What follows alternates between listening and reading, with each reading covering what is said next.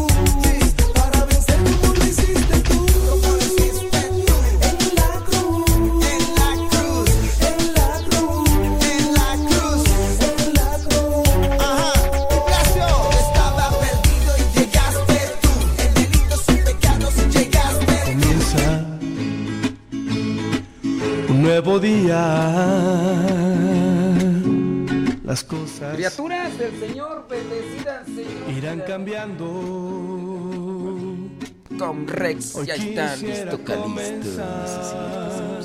dejar la apatía atrás. Bueno, bueno. Vamos a comenzar con lo que vendría a ser el santoral del día de hoy. Hoy es día. mm, Déjame acordarme, déjame. 21, hombre, es que yo ando acá todo. Eh, Hoy es 21 de julio y aquí estamos al pie del cañón y vamos a echarle rayas al tigre y que nadie, absolutamente nada nos tenga. Sí, pero sí, miren, yo les tengo una recomendación para los que están ahí en el Facebook. De repente veo que ponen puro mucho, mucho. Hay muchas personas que ponen amén, amén, amén, amén, amén, amén, amén, amén, amén, amén. Y, y yo digo, también hay que quitar de nosotros lo que vendría a ser como que ese tipo de, de muletilla que a todo decimos amén y, todavía ni digo una oración ni, ni, digo nada y, y y amén. Oiga, pues ya amanecimos, amén. Este, espero que me escuchen, amén.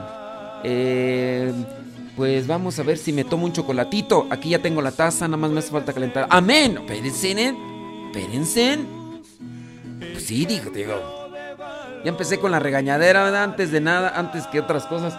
Pero sí, también hay que ac- acomodar porque el otro día un hermano aquí fue a la central de abastos y le dijo, hermano, este, ¿tiene manzanas? Amén, hermano. ¿Tiene o no tiene? Amén. Entonces, este, ¿qué, qué onda? ¿Qué onda? Sí, hay que acomodar también nuestras expresiones, que no se hagan muletillas por ahí, que no, a veces no tienen ni un ton ni un son.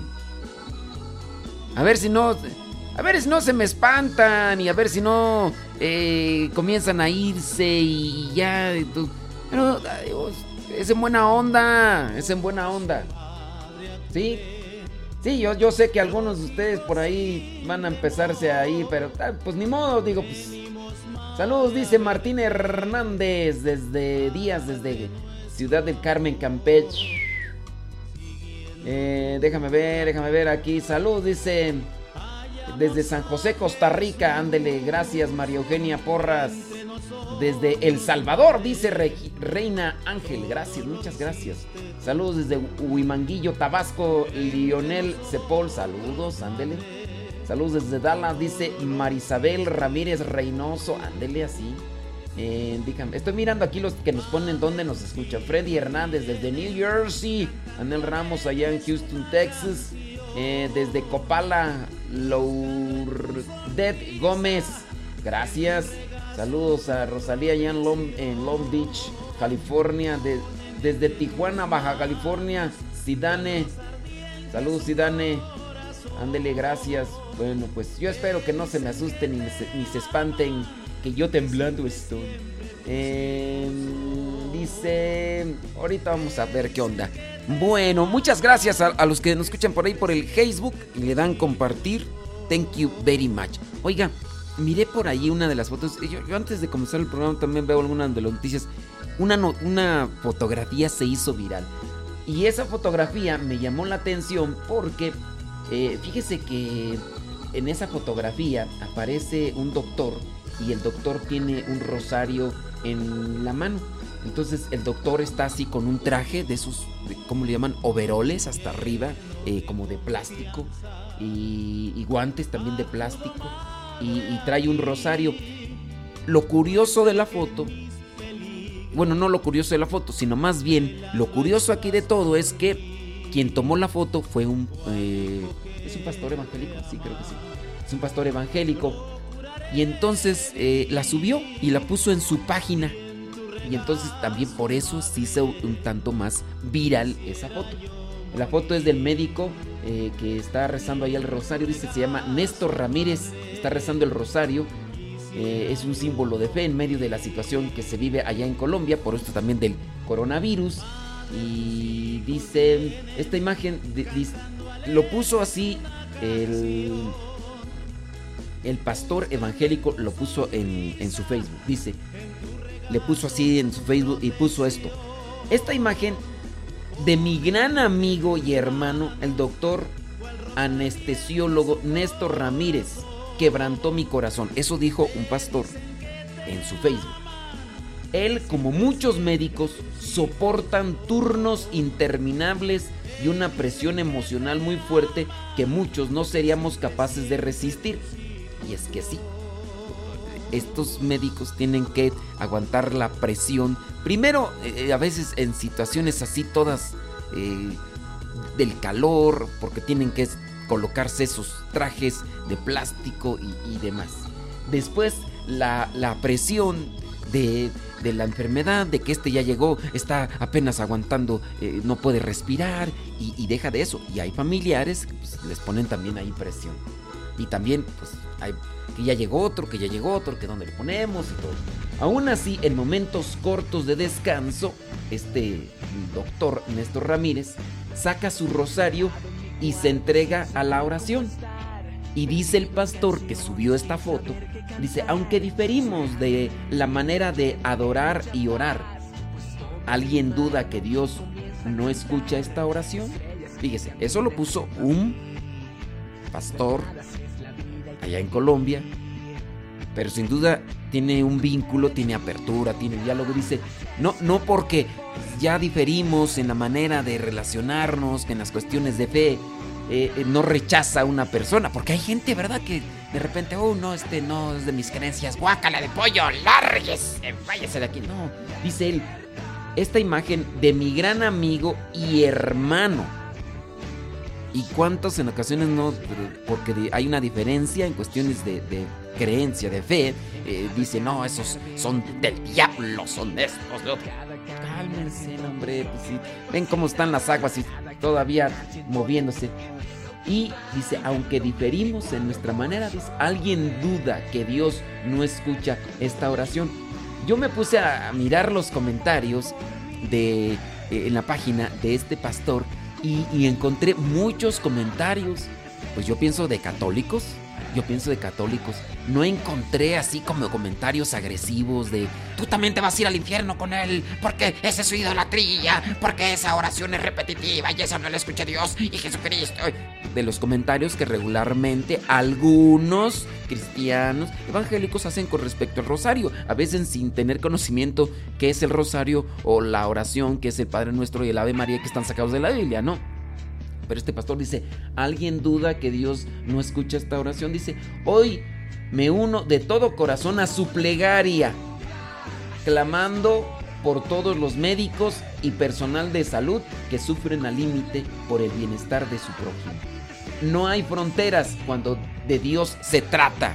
No hay fronteras cuando Dios se trata. Ese fue el comentario que puso este mm, pastor evangélico, ahí en su página de Facebook, con esta foto que se hizo viral y está ahí el doctor, les digo, eh, en sus momentos de descanso, busca rezar el rosario. Y bueno, viene un testimonio agregado, sin duda, porque ya después buscaron a este anestesiólogo, el señor eh, Néstor Ramírez, y, ya comparte lo que vendría a ser su testimonio, que está bastante interesante. Dice, cada turno de 24 horas y cada cirugía son oportunidades de oración para el doctor Ramírez. Dijo, muchos pacientes a pesar de la anestesia general, esto fue el testimonio de ya el doctor Néstor, dice, muchos pacientes a pesar de la anestesia general, dice, que le han manifestado que han sentido algo espiritual, una sensación difícil de describir. Dice, cuando los veo vulnerables, oro por ellos. Y ellos lo sienten. Es Dios actuando a través de mis manos. Él ha sido testigo de milagros en las salas de cirugía, como en el caso del bebé de cuatro meses con una malformación congénita en el cráneo, que debió operar una mañana sin tiempo para prepararse. Pero dice, Dios, Dios se manifiesta y tiene sus maneras. Pues son situaciones, ¿verdad?, que uno a veces no comprende, pero que ahí están y Dios es claro y, y Dios se manifiesta. Bueno, pues ya estamos ahí Thank you very much.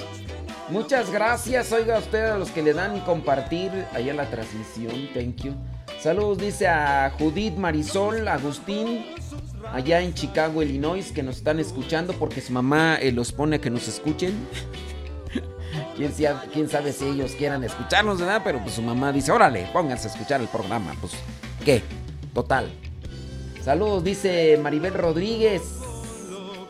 ¿Dónde nos escucha Maribel? Déjame ver, déjame ver. Saludos. Bueno, dice Iker Gonzalo desde Whisky Lucan. Andele Lupe Barriga. Saludos, dice, para sus hijas Perla, Jackie, que nos escuchan allá en Marión, Carolina del Norte. Muchas gracias, Lupe Barriga. Saludos a Naborina, su esposa. Rocío RG desde Chilpancingo Guerrero, echándole rayas al tigre. Escuchándonos. Órale, qué bueno. Qué bueno, muchísimas gracias. Em, ¿Quién más tú? Marisela Leonar en Mount Vernon, Washington. Gracias. Eh, dice que, dice, muy bien, padre, qué bueno que empiece con sus llamadas de atención. Es que de veras, luego por ahí, son de la gente, yo no sé si, si están ya acostumbrados. A veces ya hasta lo hace uno mecánicamente, oye, de repente uno empieza ya a poner esas cosas que y uno dice, a ver, a ver, a ver, eh, espérame tantito, hombre, este, como que apenas te levantas y amén, ya me levanté, me voy a tomar una taza de café, amén. Este, voy a ir al baño, amén. Óyeme. Digo, ¿no? Hay que también así como que calibrar. Saludos a Erika Gómez allá en Los Ángeles, California. Fanny Rodríguez desde La Mirada, California. Saludos a Lulu Person desde Briscoe, Connecticut. María Rosales desde McAllister, Oklahoma. Norma Plasencia desde Harrisonburg, Virginia. Denle saludos. Saludos, dice desde Buxley, Georgia. Dice Venado de León. ¿Cómo te llamas, Venado de León? Dile su nombre, hombre, ¿qué le cuesta? Sí, pues ahí pónganle ahí el nombre, digan ahí, me llamo ahí, este, Pichirilo, no sé cómo se llamen. Y pues sí, ya me di cuenta que se me fueron algunos. Se me fueron algunos. Es que, pues miren, pues sí, yo ya empecé en la mañana muy regañón, pero pues es que también les digo, hay que acomodarnos porque pues muchos empezaron a poner amén, amén, amén, amén, amén, y a todo y hay que también acomodar expresiones, no a todo hay que decir amén. No a todo, ya me levanté, amén. Este, no, traten de acomodar sus expresiones y no a todo pongan amén. Hay veces que, que no hay necesidad de decir amén. Si, si, ustedes muy bien saben qué significa la palabra amén, significa así sea. Y yo digo, tengo que decirles esto a ustedes, porque yo digo, al final de cuentas, quieran o no, eh, estoy encargado de ayudar en lo espiritual y eso también tenemos que hacerlo. Y ya si se quieren ir ustedes y no quieren que les diga esto, pues bueno, pues, pues ni modo, dijo Lupe, ¿qué le vamos a hacer? Dijo Don Roberts. Saludos a Don Roberts, que le toca eh, tocar las campanas ahí en la iglesia de Sagrado Corazón, ahí en Lincoln Heights que en ocasiones llegan y los saludan ahí, saludos. Pero ahorita no, ¿verdad? Porque ahorita no tocan las campanas. ¿O cómo andan? ¿Ya, ya se acomodaron con lo de las, las misas por allá, oye? ¿O, todavía no? Dice, saludos, dice... A ver, déjame ver aquí. Estaba ahí mirando ahí uno de los comentarios. dice, saludos, dice yo aquí trabajando en la jardinería, pero siempre sintonizando. Me alegra el día, me gusta como dice que hay que ponerle rayas al tigre. Pues es que hay que ponerles rayas al tigre, Di Romero. Saludos, Elizabeth Mick Goose desde Chicago, Illinois. Ándele, qué bueno. Díganos dónde nos está escuchando y qué está haciendo. Que dónde pueden conseguir el libro Lluvia de Rosas. Este, yo no sé de ese libro, tú. Tú sabes de ese libro, yo no, no sé. Dice, van a seguir la iglesia con el quiere decir, sí creo. Sí creo. Padre, es usted la neta. Saludos desde El Paso, Texas, dice Oscar, eh, Oscar Karim. Oye, pues es que pues dijo al pan pan y al vino vino y hay que decir sí cuando es sí, no cuando es no. Hay, personas, dijo, que se van a molestar y se nos van a, se nos van a chispar y digo, pues, pues ni modo, ¿no? Pues uno trata de ayudar y todo. Saludos desde Moreno Valley, dice Sara Casillas. Muchos thank. Órale pues. Déjenme, estaba ya a punto y algunos de ustedes, algunos, no muchos, pero sí algunos dijeron que siguiéramos con esta cuestión de, de este anestesiólogo, de cómo es que allá en Colombia, dice, pues bueno, se acercó.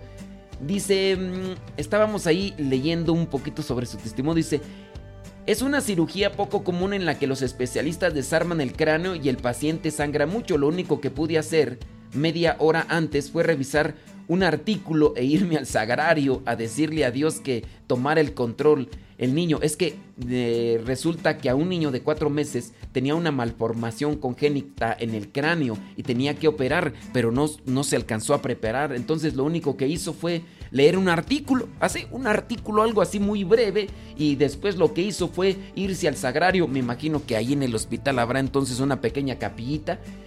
Uno, bueno, la única ocasión que me ha tocado de viajar a Colombia, ahí en el, aeropuerto del, no, sí, en el, del Dorado, está una capilla con el sagrario, está una capilla ahí en, con el Santísimo.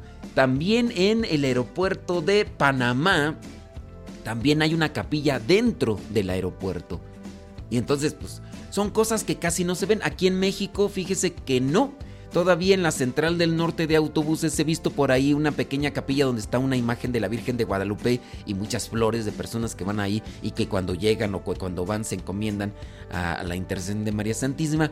Pero en el caso de Panamá hay una capilla y también está ahí con el sagrario y muchas personas entran de pues, diferentes creencias, me imagino yo, para buscar un poquito también de silencio y hacer oración. Bueno, pues este doctor Néstor se metió, dice, ahí al sagrario a decirle, Señor, pues tú toma el, el control el niño dice, no sangró, despertó y cuando despertó dice que le dio una sonrisa. Una sonrisa como así. Dice, y así supe una vez más que Dios se paseó por aquel lugar. Dice, un caso similar, dice este doctor Nerso, anestesiólogo, Néstor, anestesiólogo allá en Bogotá, dice, un caso similar lo vivió con otro niño a quien operaron por la mm, para, paroscopia de un tumor biliar y no despertaba después de la cirugía luego de un examen de gases arteriales para ver el estado de la célula se determinó que tenía muerte cerebral el niño. Para, dice, para mí fue terrible, le dije a Dios que no me permitiera que mi ministerio quedara truncado, truncado y pedí oración a mi esposa y sacerdotes amigos. Al mismo tiempo le dijo al médico intensivista, aplica tus conocimientos que Dios tiene el control de todo. Para la gloria de Dios, del niño despertó al día siguiente después de que estaba con muerte cerebral. Y aunque lo debieron intervenir nuevamente, dice, hoy, actualmente, dice, el niño goza de buena salud porque le da un seguimiento. La vida de Néstor Ramírez se divide en dos partes. Antes y después de conocer a Cristo, su caminar espiritual desde hace 18 años le permite evangelizar mientras aplica la ciencia. No ha sido fácil, al principio algunas personas le hacían bromas y le pedían la bendición pero poco a poco sus compañeros de trabajo se dieron cuenta que es un hombre de fe. Pues no falta, ¿verdad? Empiezas allí a acercarte a Dios y empiezan a hacerte, a hacerte el burling. Te empiezan a, hacer, a hacerte el burling. ¿Quién de ustedes que comenzó a acercarse a Dios? A ver, pónganos ahí también sus testimonios. ¿Quién de ustedes se comenzó a acercar a Dios y empezaron a decirles padrecito o sacristán o otro tipo de expresiones? Díganos ahí qué es lo que les han dicho. Y así que le pedían, dice, su bendición. Después de una crisis familiar, dice, y una vida mundana que él llevaba antes, tuvo la oportunidad de sentir cara a cara a Dios en un día de soledad. Y a veces eso también pasa. Y hay que también darse esos tiempos. Cuando lleguen esos momentos de soledad hay que aprovecharlos y hay que acercarse más a Dios. Dice, así que comenzó, después de aquel tiempo, comenzó a asistir a grupos de oración. Se dejó guiar por asesores espirituales. Muy importante. Déjese guiar por asesores espirituales, pero fidedignos. Porque en ocasiones uno se deja guiar por los amigos o por los vecinos o por aquellas personas que en ocasiones yo no sé qué pasa. Si, si de repente andas metido en los vicios, te, te, critican. Ay, que eres un vicioso, que no sé qué. Te empiezas a acercar a Dios. Uy, ahora resulta que no sé canto. Y antes, ¿cómo andabas? Oh, entonces, ¿qué quieres, pues, hombre? ¿Qué quieres? ¿Que, me pierden los vicios? ¿O, ¿O, qué? Porque eso es lo que no, no entiende. Y lo peor, todavía te puede criticar el compañero de trabajo y lo mandas a volar, ¿no? Lo mandas allá a chiflar a la loma. Órale. Pues ¿para qué? Yo no tengo necesidad de estarte allá soportando. Pero cuando ya viene el caso de los familiares, ahí sí ya está más difícil. Ahí sí ya está más difícil, porque pues ahí como le sacas la vuelta a tus familiares, que viene a ser el hermano, que incluso hasta la misma esposa o el esposo, que son los mismos que a veces que, o, los, primos o los tíos, ahí como le sacas la vuelta, pues bueno. Pero como quiera, este señor Néstor sí buscó, dice la, la ayuda de aquellos que le guieran asesores espirituales. En ocasiones piden la asesoría espiritual por medio de lo virtual. Miren, es muy complicado porque no hay una manera así como que de pedir bien. Y a veces no hay sinceridad. Hay gente que nada más busca así como que a ver qué me dicen y todo lo demás. Pero sí, yo le recomiendo ya cuando se, se acabe todo esto. Por eso tan bueno y tan recomendable tener la amistad así en persona de lo que vendría a ser una persona que esté consagrada a Dios llámese un religioso, una religiosa, un diácono, un sacerdote, personas que están ahí dentro de lo que vendrían a ser aquellas áreas pastorales y que usted sabe que son personas congruentes, tan bueno y tan necesario, porque sabes que si le pides un consejo, muy posiblemente esperando ver que así sea, que, te den un consejo, una guía, siempre orientado conforme a lo que vendría a ser un plan de Dios. A mí en ocasiones mis hermanos de sangre me han pedido ahí algún consejo. Yo sí les advierto y les digo, oye, yo te voy a dar un consejo como cura, no te voy a dar un consejo como hermano, ¿eh? porque en ocasiones sí, pues va uno con los familiares y uno puede dar un consejo más apegado de la, la sangre queriendo defender la, la, la, la línea sanguínea. Y pues yo nomás no. Bueno, Néstor dice que buscó esos asesores espirituales, volvió a la Eucaristía, comenzó a ir, dice, empezó a estudiar la vida de la Virgen María y le fue agarrando amor al rosario. Dice, compañero fiel en su vida profesional hasta el punto, dice que reza entre 5 y 10 rosarios cada día. Todo esto por las necesidades y por las situaciones en las que está atravesando. Y yo le pregunto a usted, ¿cuántos rosarios se está usted rezando al día? Muy bien. Saludos, déjame ver. Déjame terminar ya aquí el testimonio, ¿no? Porque todavía me falta el santoral y otras cosas más. Interesante el testimonio de este señor Néstor. Dice, las oraciones de su esposa, María Bernarda López, ayudaron a su conversión y hoy con 36 años de matrimonio caminan de la mano de Dios, quien sostiene a su familia como puesta además por sus tres hijos y un nieto. Néstor no se ve alejado de un quirófano, quirófano. A pesar de las dificultades para ejercer su profesión, dice que seguirá ayudando a tantos enfermos que imploran misericordia. Dice, porque yo trabajo para Dios y no para los hombres. Ándele, pues. Dice que trabaja para Dios, no para los hombres. Dice, hasta donde Él me dé fuerzas. Pues ahí está el testimonio de este señor y de verdad sí, el traje así como lo veo yo en la fotografía. Miren, independientemente alguien podría decir, no, pero ahí donde están tienen clima. ¿Y qué quieres? Si tienes clima y, tienes ese overall hasta arriba, y aquí están las manos y los pies, si lo tienes y es de plástico, y tienes guantes y luego tienes tu mascarilla esa, tu careta y tienes el tapabocas y, y traes este los esos gogles, esos lentes. A, pesar de que afuera estén haciendo frío, si esas cosas son de plástico, ahora imagínate si no tiene, si no tiene clima y, y lo ofrecen y este señor dice pues lo que me sostiene es el rosario y ahí está duda algo, algo impactante. Voy a ver si por ahí publico en, redes sociales, porque sí, es que hay que valorar y hay que tener en. Déjame ver aquí quién están, hombre. Saludos, gracias a los que le dan compartir, hombre. Dice, ayer una niña me platicó que está ayunando mediodía hasta que termine la pandemia. Me lo platicó porque yo le ofrecí algo de comer. Es una jovencita, dice. ¿Es una jovencita o es una niña? Sí, digo, que. Es que a veces, bueno, dicen que es una jovencita. ¿Cuántos años más o menos tiene? Digo. Bueno, criaturas del Señor, bendecida al Señor. Hoy es día martes. Yo quiero decir miércoles 22. ¿Por qué quiero decir miércoles 22? Pues quién sabe por qué, pero hoy es día martes 21 de julio. Martes 21 de julio. Rapidito, rapidito que se pasa el, el tiempo. Por ahí les pedí a algunos de ustedes que nos compartieran su testimonio de qué fue lo que pasó. Eh, ya ahorita mirábamos este testimonio también de este neurocirujano, no, anestesiólogo, anestesiólogo, doctor allá en Colombia que aferrado y, agarrado al Santo Rosario como fortaleza espiritual. ¿Tú a qué te acercas cuando tienes problemas? problemas de estrés, de soledad, de insomnio, problemas económicos, problemas familiares, problemas espirituales. Ah, eh, ah, ¿Qué es lo que haces? Porque también ahí tienes que checar eso. ¿Qué es lo que haces?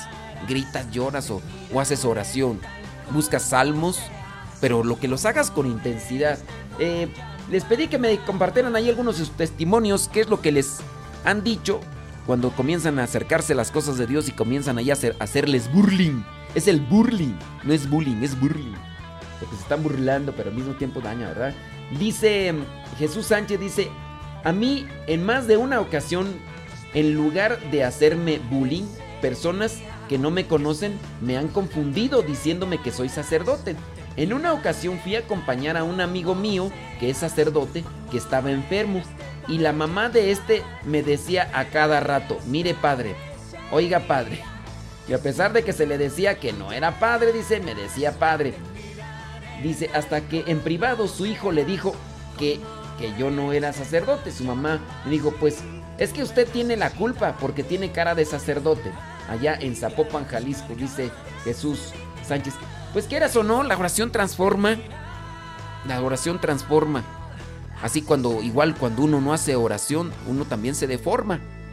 Eso es consecuente. Hay personas en verdad que hacen oración e incluso hasta cambian su manera de vestir y todo y, y traen expresiones pues expresiones espirituales, porque al final de cuentas, así como cuando Moisés subió allá a, hacer oración y a recibir las tablas de la ley, Jesús sube allá en el monte y hace oración y está con Elías y con Moisés y, sucede la transfiguración, sus rostros, sus rostros cambiaron. Sin duda también la oración cambia. Muchos no nos ha cambiado mucho la oración porque sin duda también nos hace falta una cirugía plástica, pero la oración cambia las expresiones faciales y aunque uno pueda incluso ah, realizar muchas cosas, la gente nota algo espiritual.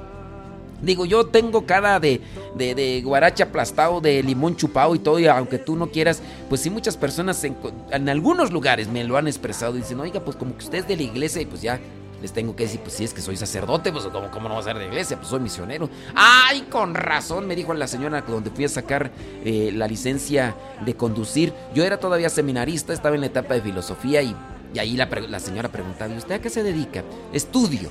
¿En dónde estudia? Pues en una escuela. ¿Pero qué estudia? Filosofía. Ah, y ya al último, ya cuando me pidió todos los datos, porque no le quería decir como tal, bueno, pues que no era la pregunta como tal, ¿no? Pues me estaba preguntando los datos para ponerlos ahí en la credencial. Y ya después me pregunta así, dice, oiga, disculpe la, la, la indiscreción, pero este, usted está estudiando para algo de la iglesia, ¿verdad? O algo así. Le digo, ¿por qué o qué? Dice, pues es que la verdad a usted se le nota, se le nota y pues aquí llegan muchas personas a lo de la licencia y pues usted es así muy diferente, así como que es de la iglesia. ¿Verdad que usted estudia algo de la iglesia? Le digo, sí efectivamente estoy estudiando la filosofía y pues bueno, eh, como que yo siento el llamado y ahí estoy en la formación para ser sacerdote. Dice, ay, con razón. Pues bueno, aunque yo tenga mi cara de guaracha aplastado y todo lo demás, pero quieras o no, Dios se manifiesta. ¿A cuántos de ustedes, oigan, les ha pasado así? O en su caso le, hacen burling. Le hacen burling porque eh, está acercado a las cosas de Dios. Dice, yo me pongo a orar con más frecuencia cuando tengo una preocupación. Qué bueno.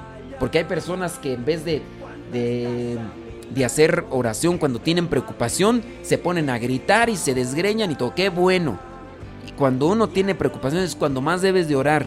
Y cuando no tienes preocupaciones, también. Y cuando tienes, más. Dice...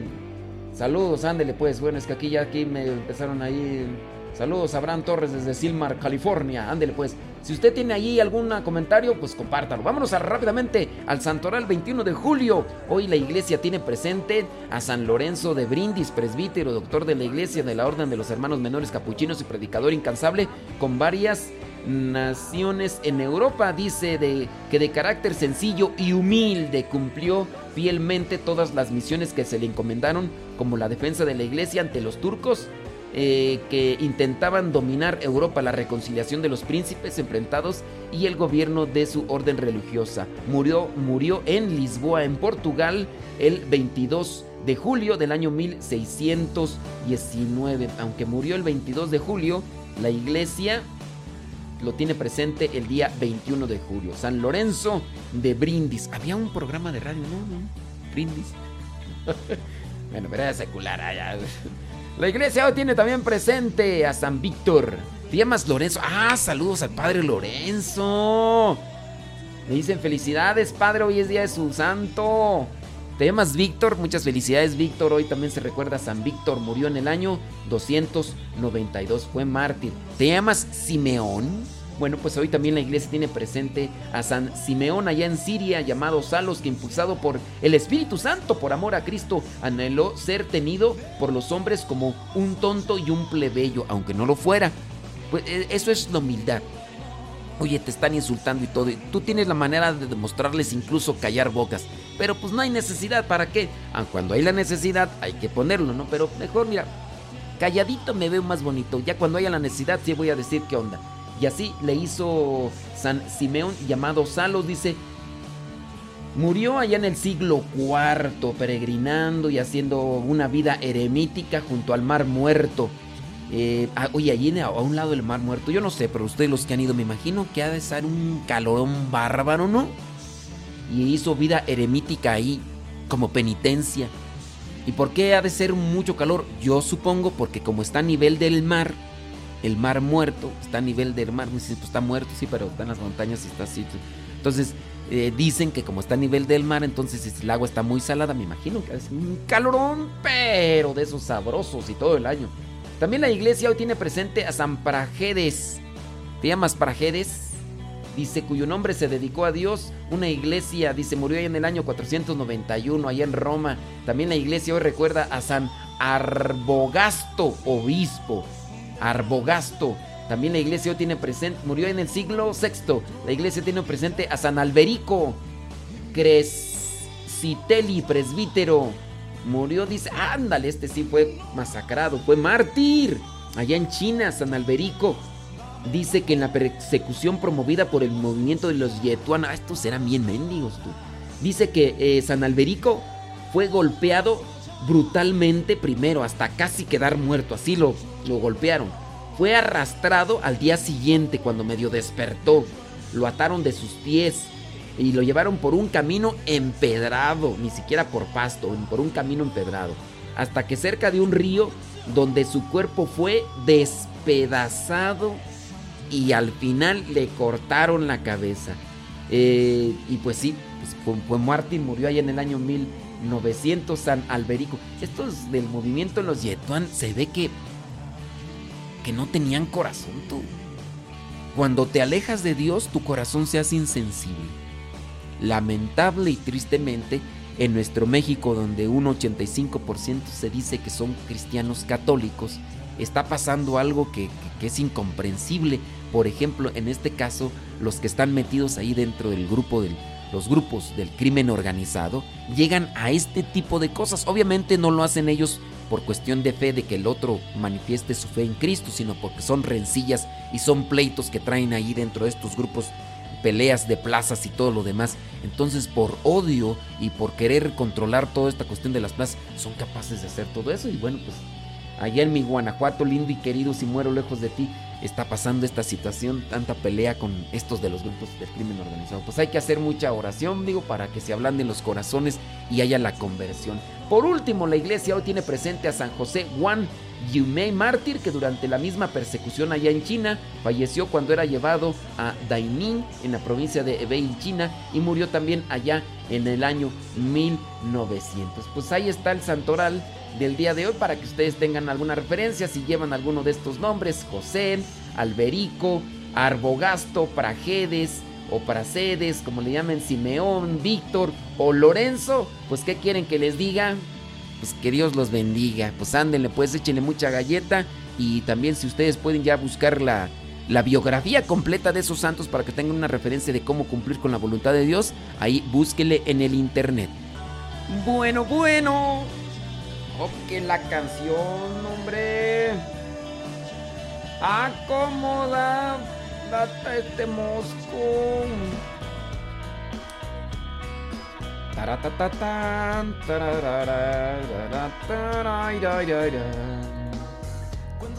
Déjame ver aquí, a ver quién, quién se asoma. ¿Quién se asoma a dejar este testimonios? No, sí está difícil. Dice, en mi parroquia había un niño que era monaguillo, fue creciendo y era coordinador de monaguillos. Dice, ahora ya está en el seminario. Un día le dije yo que yo siempre pensé que ese muchacho va para sacerdote. Me dijo, pero que tenía que se veía como una luz y yo le dije que siempre le veía una luz. Dice, soy devota de la Virgen, si Dios quiere algún día voy a conocer México. Soy del soy de Montevideo, Uruguay, dice Agustina Ferrao. Saludos, dice desde Denver, Colorado. Déjame ver si Dice. Yo lo que he hecho es visitar al Santísimo cuando más te alejas de Dios. Así debe ser. Dice, padre, de un tiempo para acá yo prendo el cirio. Me dicen que es una opción para mí porque cuando enciendo empiezo a hacer oración y a veces está agua bendita y, puedo ver mucho la diferencia. Claro. Dice, padre, de gracias por de la manera como usted lo explica totalmente clarísimo. Ándele, gracias, Elías. Salma. Ándele pues. Saludos desde Fullerton, California. ¿Tienen testimonios? Compártanlos. Si les han hecho bullying. Dice. Saludos, ándele, ahorita vamos a leer ahí esos mensajes que están ahí colocando. Thank you very much por ponerlos, ¿eh? Ahorita los leemos, no se preocupe. Nomás denme chance porque acá ando acá en las prisas, pero ahorita. Vamos pues a ponerle enjundia a esto. Estaba por ahí mirando algunos de sus comentarios. Digo, gracias, muchas gracias a todos los que comparten ahí en el Facebook. Cuando usted le da a compartir ahí el Facebook, oiga, nos ayuda para que lleguemos a más personas. Digo, al rato como quiera van a borrar el programa allí, pero este, mientras estamos en vivo y a todo color, pues hay que nos estén mirando, ¿no? Eh, saludos desde San Diego, dice Patricia Gutiérrez, dice que está trabajando allá en Tijuanita la Bella. Gracias, ándele pues. Dicen que Tijuanita depende de dónde la vea. Oh, pues hombre. Pues claro. Sí, saludos. Eh, dice desde Santa María Tonanitla. Dice, tenemos una comunidad de monaguillos. Dice, gracias a Dios y el anisteba de la señorita Ana Laura Parroquia. Dice, ándele pues, pues échele ganas, hay que formarlos bien. Dice, oración por eh, Roiser. Bueno, ahí nos piden oración, este, no lo entiendo ahí muy bien, pero nos piden oración por las personas que están enfermas y más por esta cochinada del coronavirus. Tú. Dice Maribel Rodríguez, cuando me siento triste o en problemas procuro orar más por lo usual. Lo que hago más es buscar ir a la capilla y meditar la palabra de Dios. Dice, yo encuentro después de eso mucha paz. Pues sí, porque Dios nos escucha y Dios nos consuela y Dios nos fortalece. Dice, wow, qué historias las que tiene nuestra fe católica y la única en el mundo. Ah, claro, dice Luna me extraña. Cuando ustedes quieran buscar el santoral, no lo busquen en esos calendarios que les dan ahí en las carnicerías, en las tiendas de abarrotes. Busquen mejor ahí en el internet, busquen martirologio. O si ustedes pueden buscar también por ahí Santo del día de hoy. Por ahí van a encontrar muchas biografías muy interesantes. Déjame ver aquí, estaba yo mirando, dice... Dice, a mí me dicen que desde cuando me consagré a Dios también me dicen mojigata y me dicen que si no me aburro de tanto ir a la iglesia y en ocasiones me da risa porque hay gente que se omiten hablar groserías enfrente de mí. No digo que estén bien decirlas, pero trato de entender. Dice que entonces hasta omiten ya decir groserías delante de ella porque dice que pues ya. Dice, saludos, dice, soy Bertín.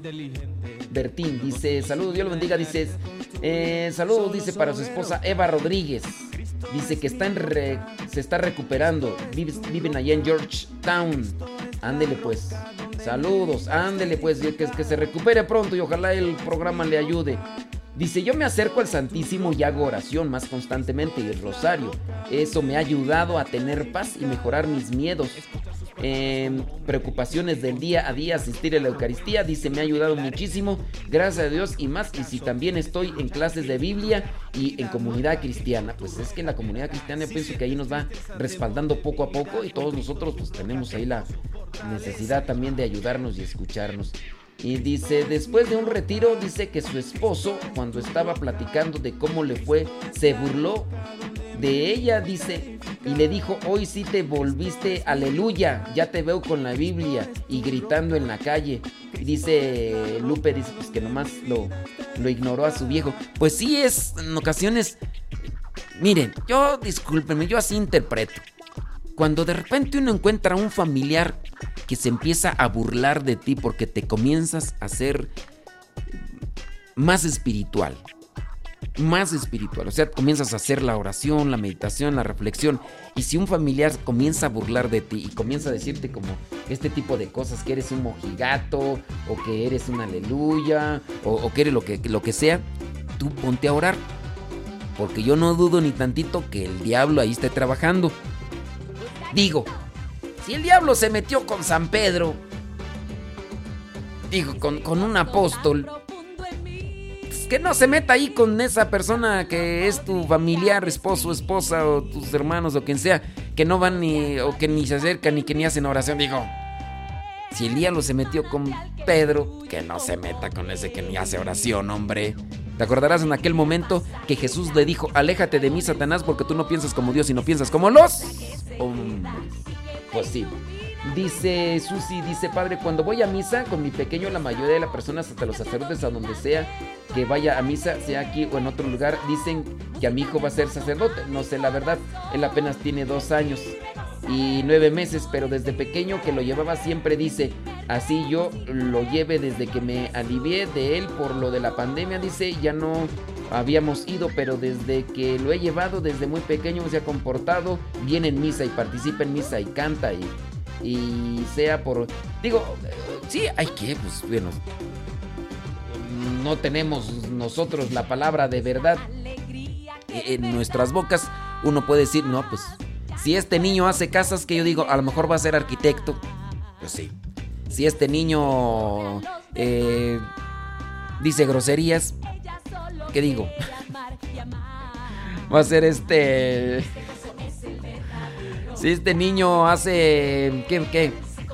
Si este niño le gusta. No sé, uno puede así como que. Si al niño le gustan las cuestiones de la iglesia, si, si ora y todo, pues la gente sin duda, como una reacción espontánea, va a decir: Uy, no, pues este niño va a ser padrecito. Pues bueno, es un, deseo sin duda bueno que, que, le puede ayudar a la persona. Pero ánimo, échele ganas. Usted no no abandone la oración y dele testimonio.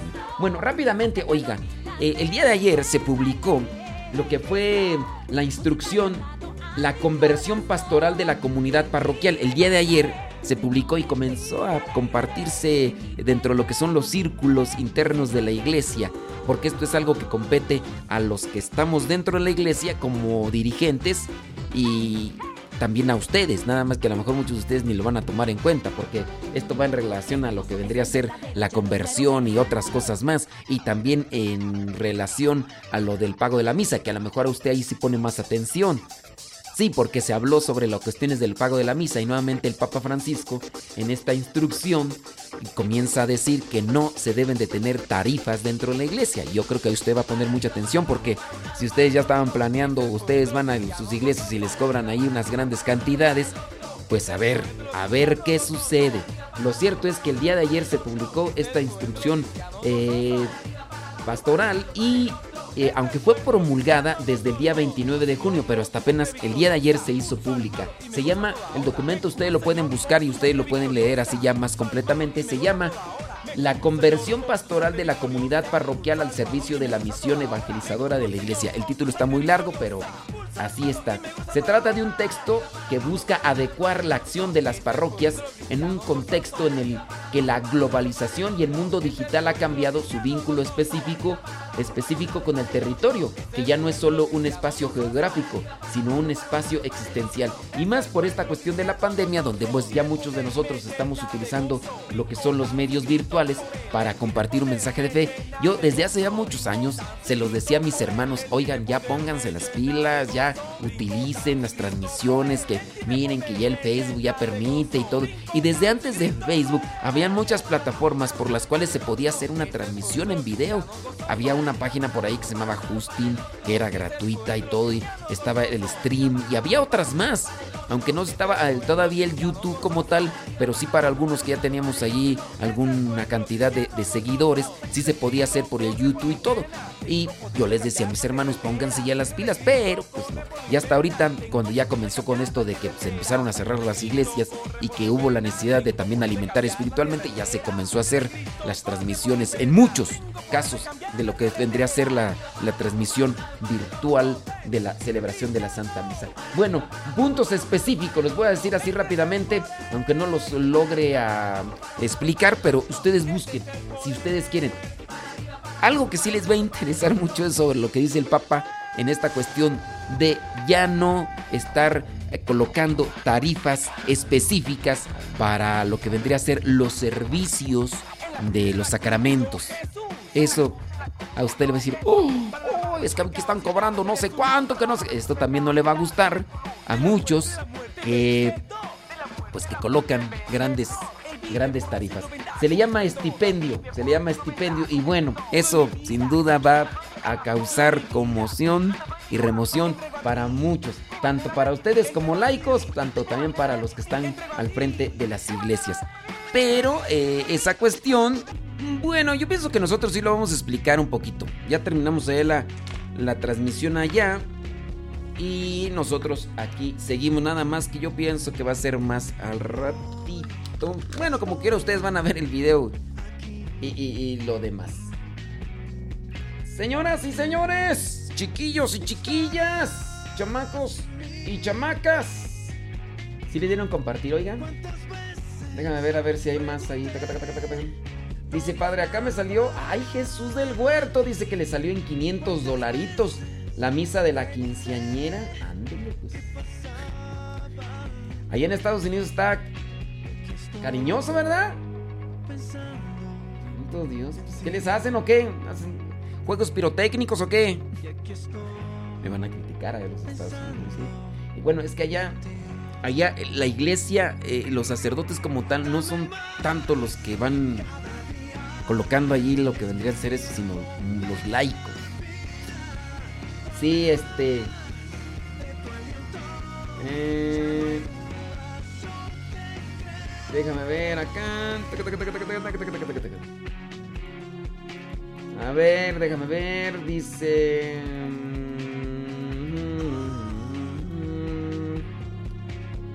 Muy bien. Pues sí, vamos a tenerlo en oración, Susi. A tu chamaco. Se llama Jorge Tapia. Oye, este dice que para que su niño se haga sacerdote. Bueno, yo pienso que aquí hay que orar por varias cosas, ¿verdad?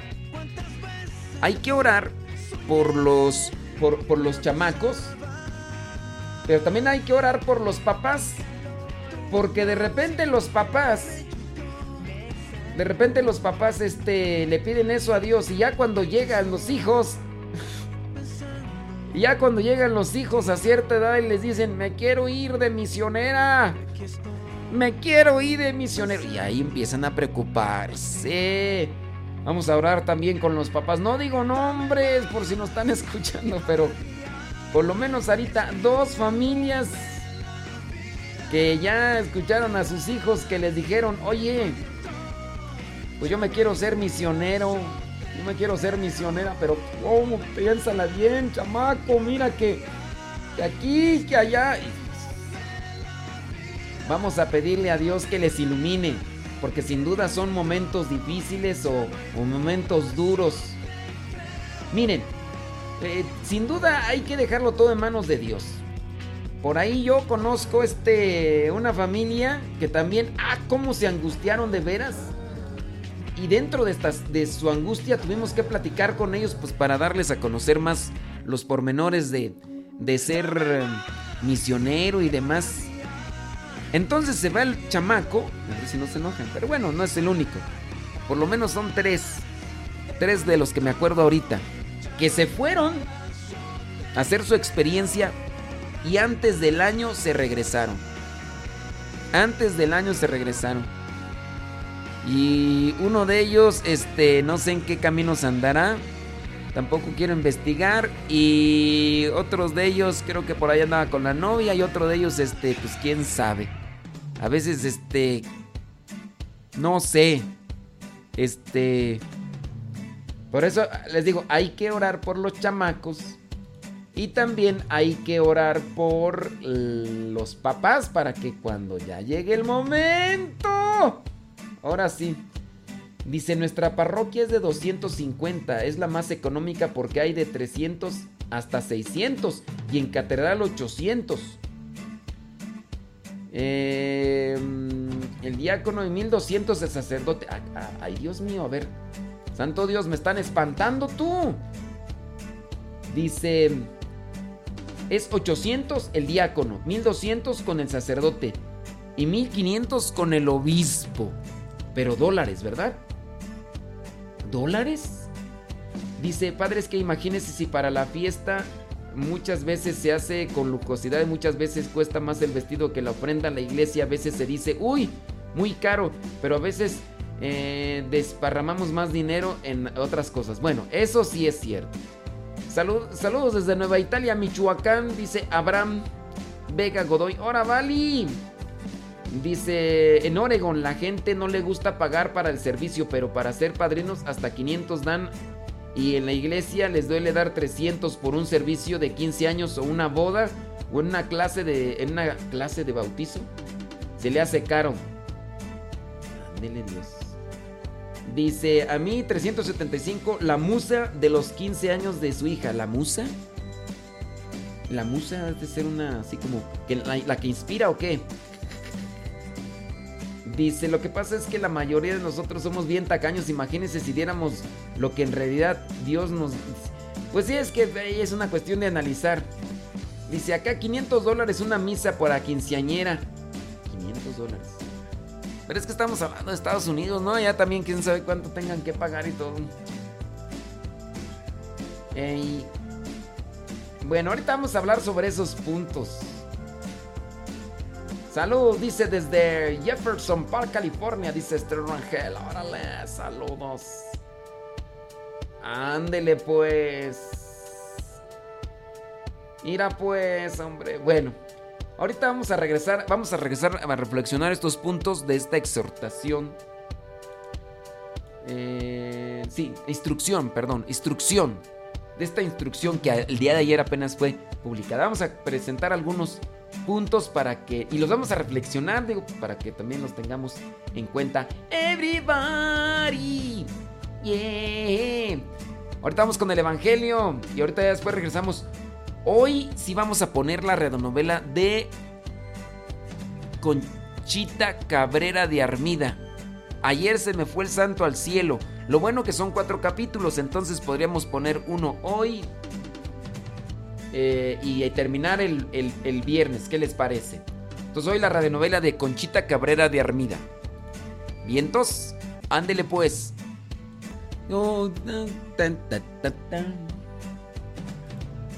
¡Órale! ¡Hora vale! Gracias, gracias. Qué bueno que están ahí con nosotros, Radio Láser. Ay, Dios mío, santo. Mm.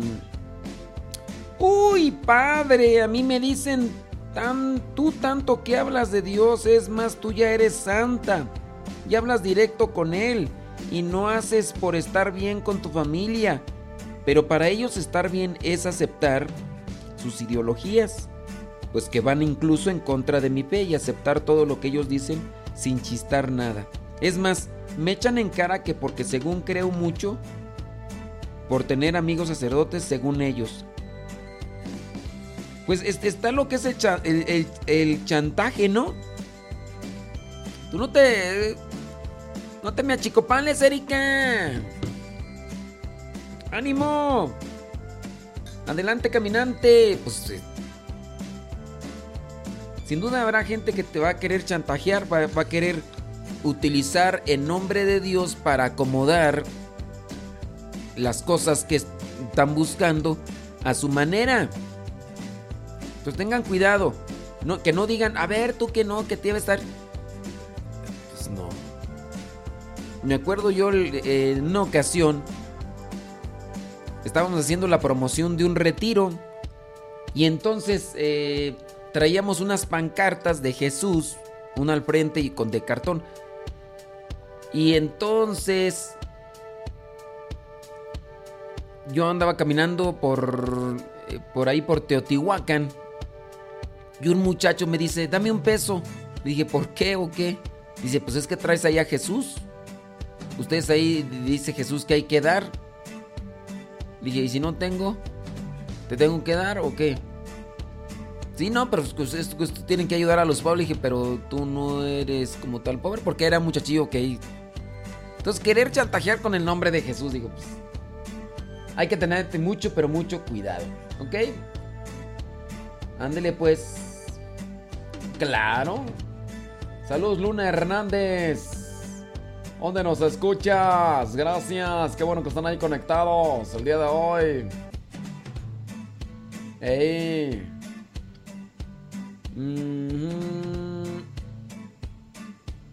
Ay Dios, aquí ya. Saludos, dice Anabel de Loera, allá en Zapopan, Jalisco. Órale. Mm.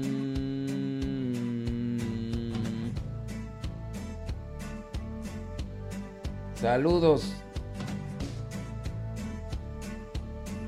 Qué claro. Saludos, dice. Bueno, es que estaba ahí mirando algunos mensajes. Déjame ver. Eh, una oración. Dice, nosotros en la comunidad tenemos moneda. Eso ya lo había leído. Saludos, dice Carmen Zamora desde Aguascalientes. Saludos, Santa Clarita, California, dice Marta Cortés. Órale. Leoncio Cuellar desde San Diego, California. ¡Eh, gracias! ¡Órale! Mande a volar a toda esa gente criticona. Pues sí, los mandamos a volar. Pero se regresan como los boomerang. Saludos, dice. Muchas gracias. Me gusta escuchar su programa. Pues me siento mejor dice Marta. Marta, Marta, muchas cosas te preocupan, pero solamente una es la necesaria. Gema Norico, desde Matlapa, San Luis Potosí. Órale. Gracias. José Solórzano desde Londres, California. Órale, gracias. Joyce Rojas desde Perú. Gracias. Saludos desde San Diego, dice José Godínez. Árale. A ver, dice. Dice, siempre no estaremos conformes en nada. De eso no hay duda. Ándele pues, hombre. Vientos huracanados. Déjeme aquí leer algunos más de sus mensajitos. Ya me traje mi chocolate. Porque es necesario. Necesario y justo. Déjeme ver aquí rápidamente.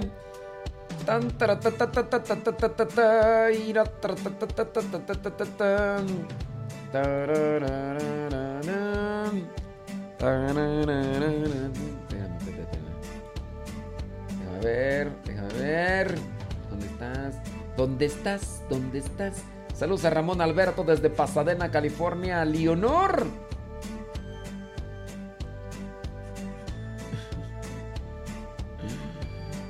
Dice. Dice, gracias por corregirnos cuando me desconecto porque me al mandado y no puedo llevar el cel a la calle. Dice Minerva que no se lleva el celular a la calle por los rateros. María Mendoza dice de Sun Valley, California, gracias. Dice Dice Guadalupe, dice, a mí me decían de que tanto me acercaba a la iglesia que me, me decían Madre Teresa. Dice Luz Albina, dice que le decían, tú te vas a hacer santa.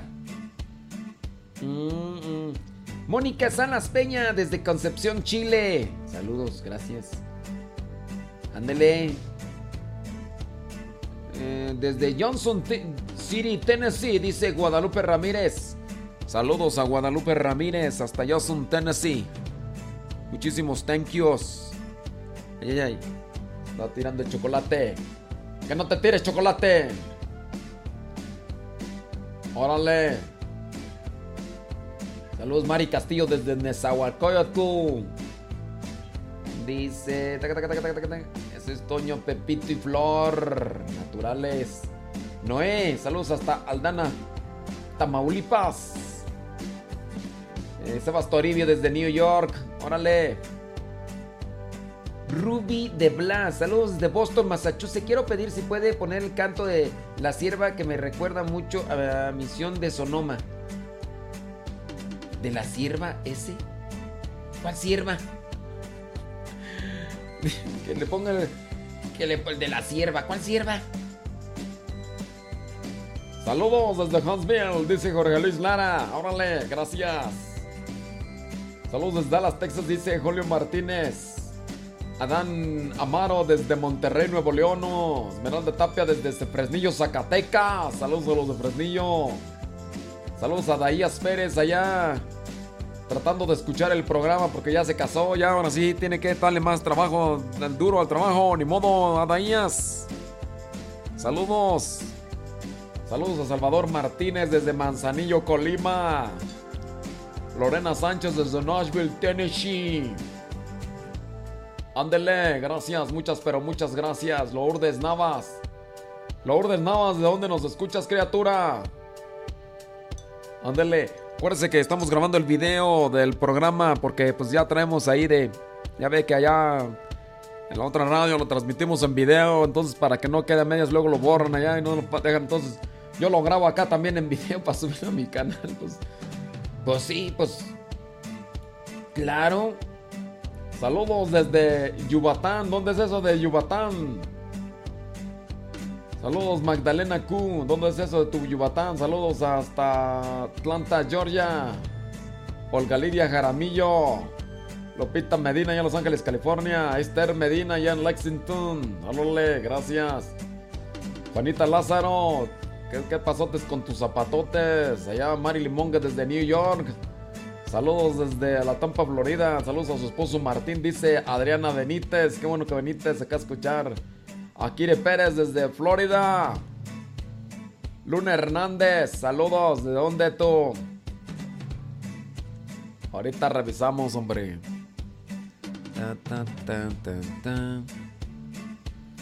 Estoy revisando aquí, tú. Pues sí, podría ser.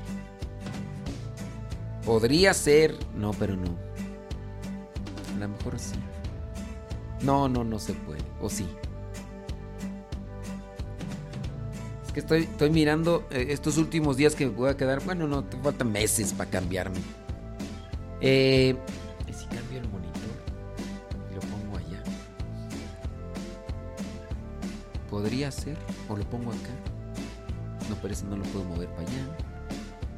Voy a poner alguna, la, a poner la rola esa que les gusta. Gracias, dejan ahorita se las pongo acá completita. Ahorita regresamos con la radionovela de Conchita Cabrera de Armida.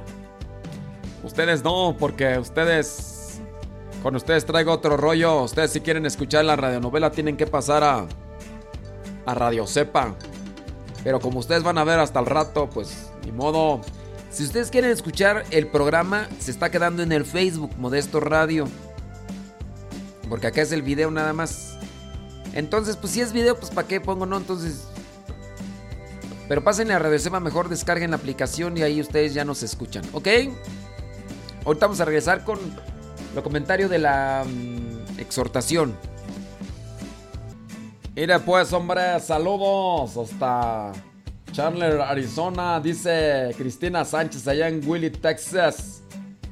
Dice, usted no lee mis comentarios y si sigues así menos. Cristina Sánchez allá en Willy, Texas, andas ahí de... Menos te los voy a andar leyendo, ¿tú crees que? Menos. Salud, dice... Nos...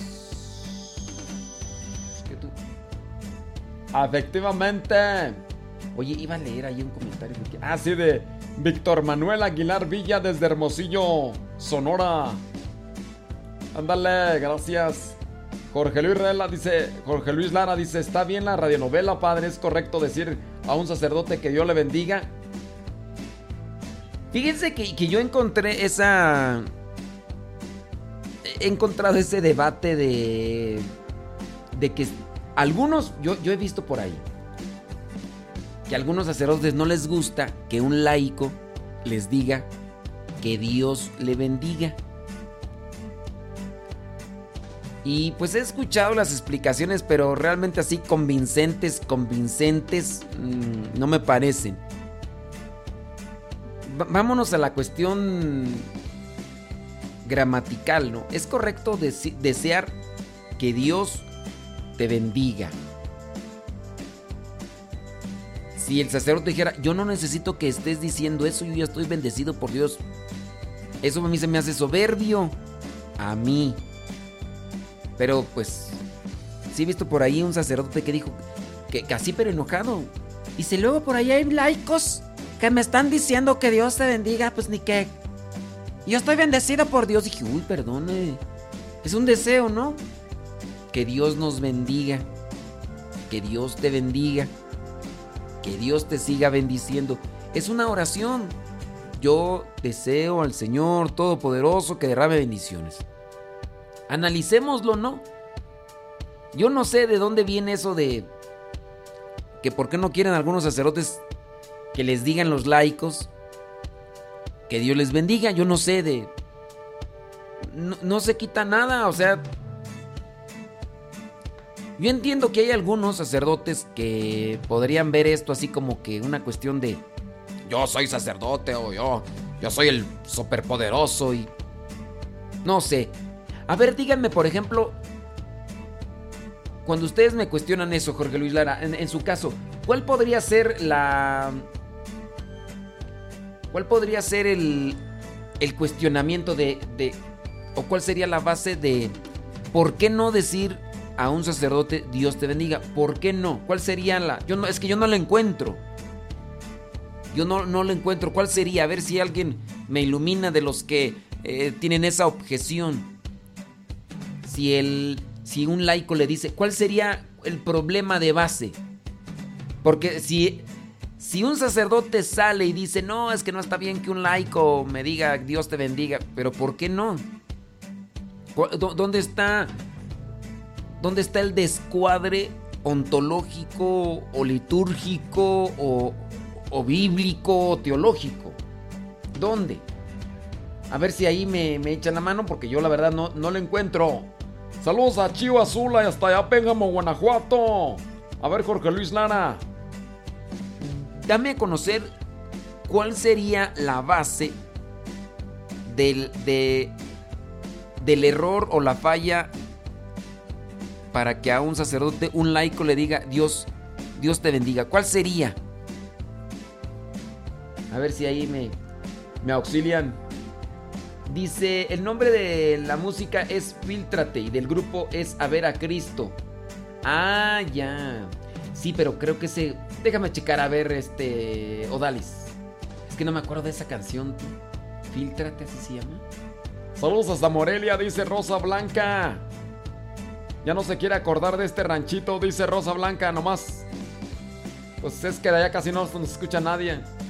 Un sacerdote en la televisión lo dijo pues no sé, yo, yo no veo una objeción, Jorge Luis Lara. No veo una objeción o no veo una... Una... Mm, transgresión, una... Falta, ni litúrgica ni teológica. Yo no la veo. Yo no la veo. Tendrían... No sé, yo a ver si, a ver si alguien me, ilumina. Eh, órale. Dicen que piden una oración por Carmenín Grama. Muy bien, bueno, vamos a pedir por ella. Saludos desde Mexicali, dice Marta Sapien. Órale, gracias. Dice... Ándele pues, qué bueno. Padre, y cuando uno dice Dios le bendiga, ¿es igual? Pues a ver, es igual, Dios te bendiga, Dios le bendice. No sé, Dios le bendice. Yo, yo pienso que gramaticalmente es que uno tiene que entender ahí la, gramática, ¿no? Dios le bendice. Esa es una afirmación, ¿no? Por lo que veo, por lo que sé, Dios, Dios te bendice, Dios le bendice. Me va muy bien, Dios le bendice. Pero si tú me quieres, a ver, uno primero tendría que tener presente qué quiere uno expresar. A ver, yo, yo la verdad no sé mucho de gramática, pero lo poquito que aprendí en hasta mi sexto año de primaria es lo que entiendo. Si yo te digo, Dios te bendiga, es un deseo. Si yo digo, Dios le bendice, sería una afirmación. Y ahí es cuando, por ejemplo, tú me has platicado de, oh no, es que a mí me va muy bien, mira, no trabajo y me llega un fajo de dinero ahí, oh, Dios le bendice. Entonces también hay que darse cuenta en qué momento hay que colocar esa estructura gramatical, ¿no? Digo. A ver, ustedes ahí díganme a ver si estoy mal.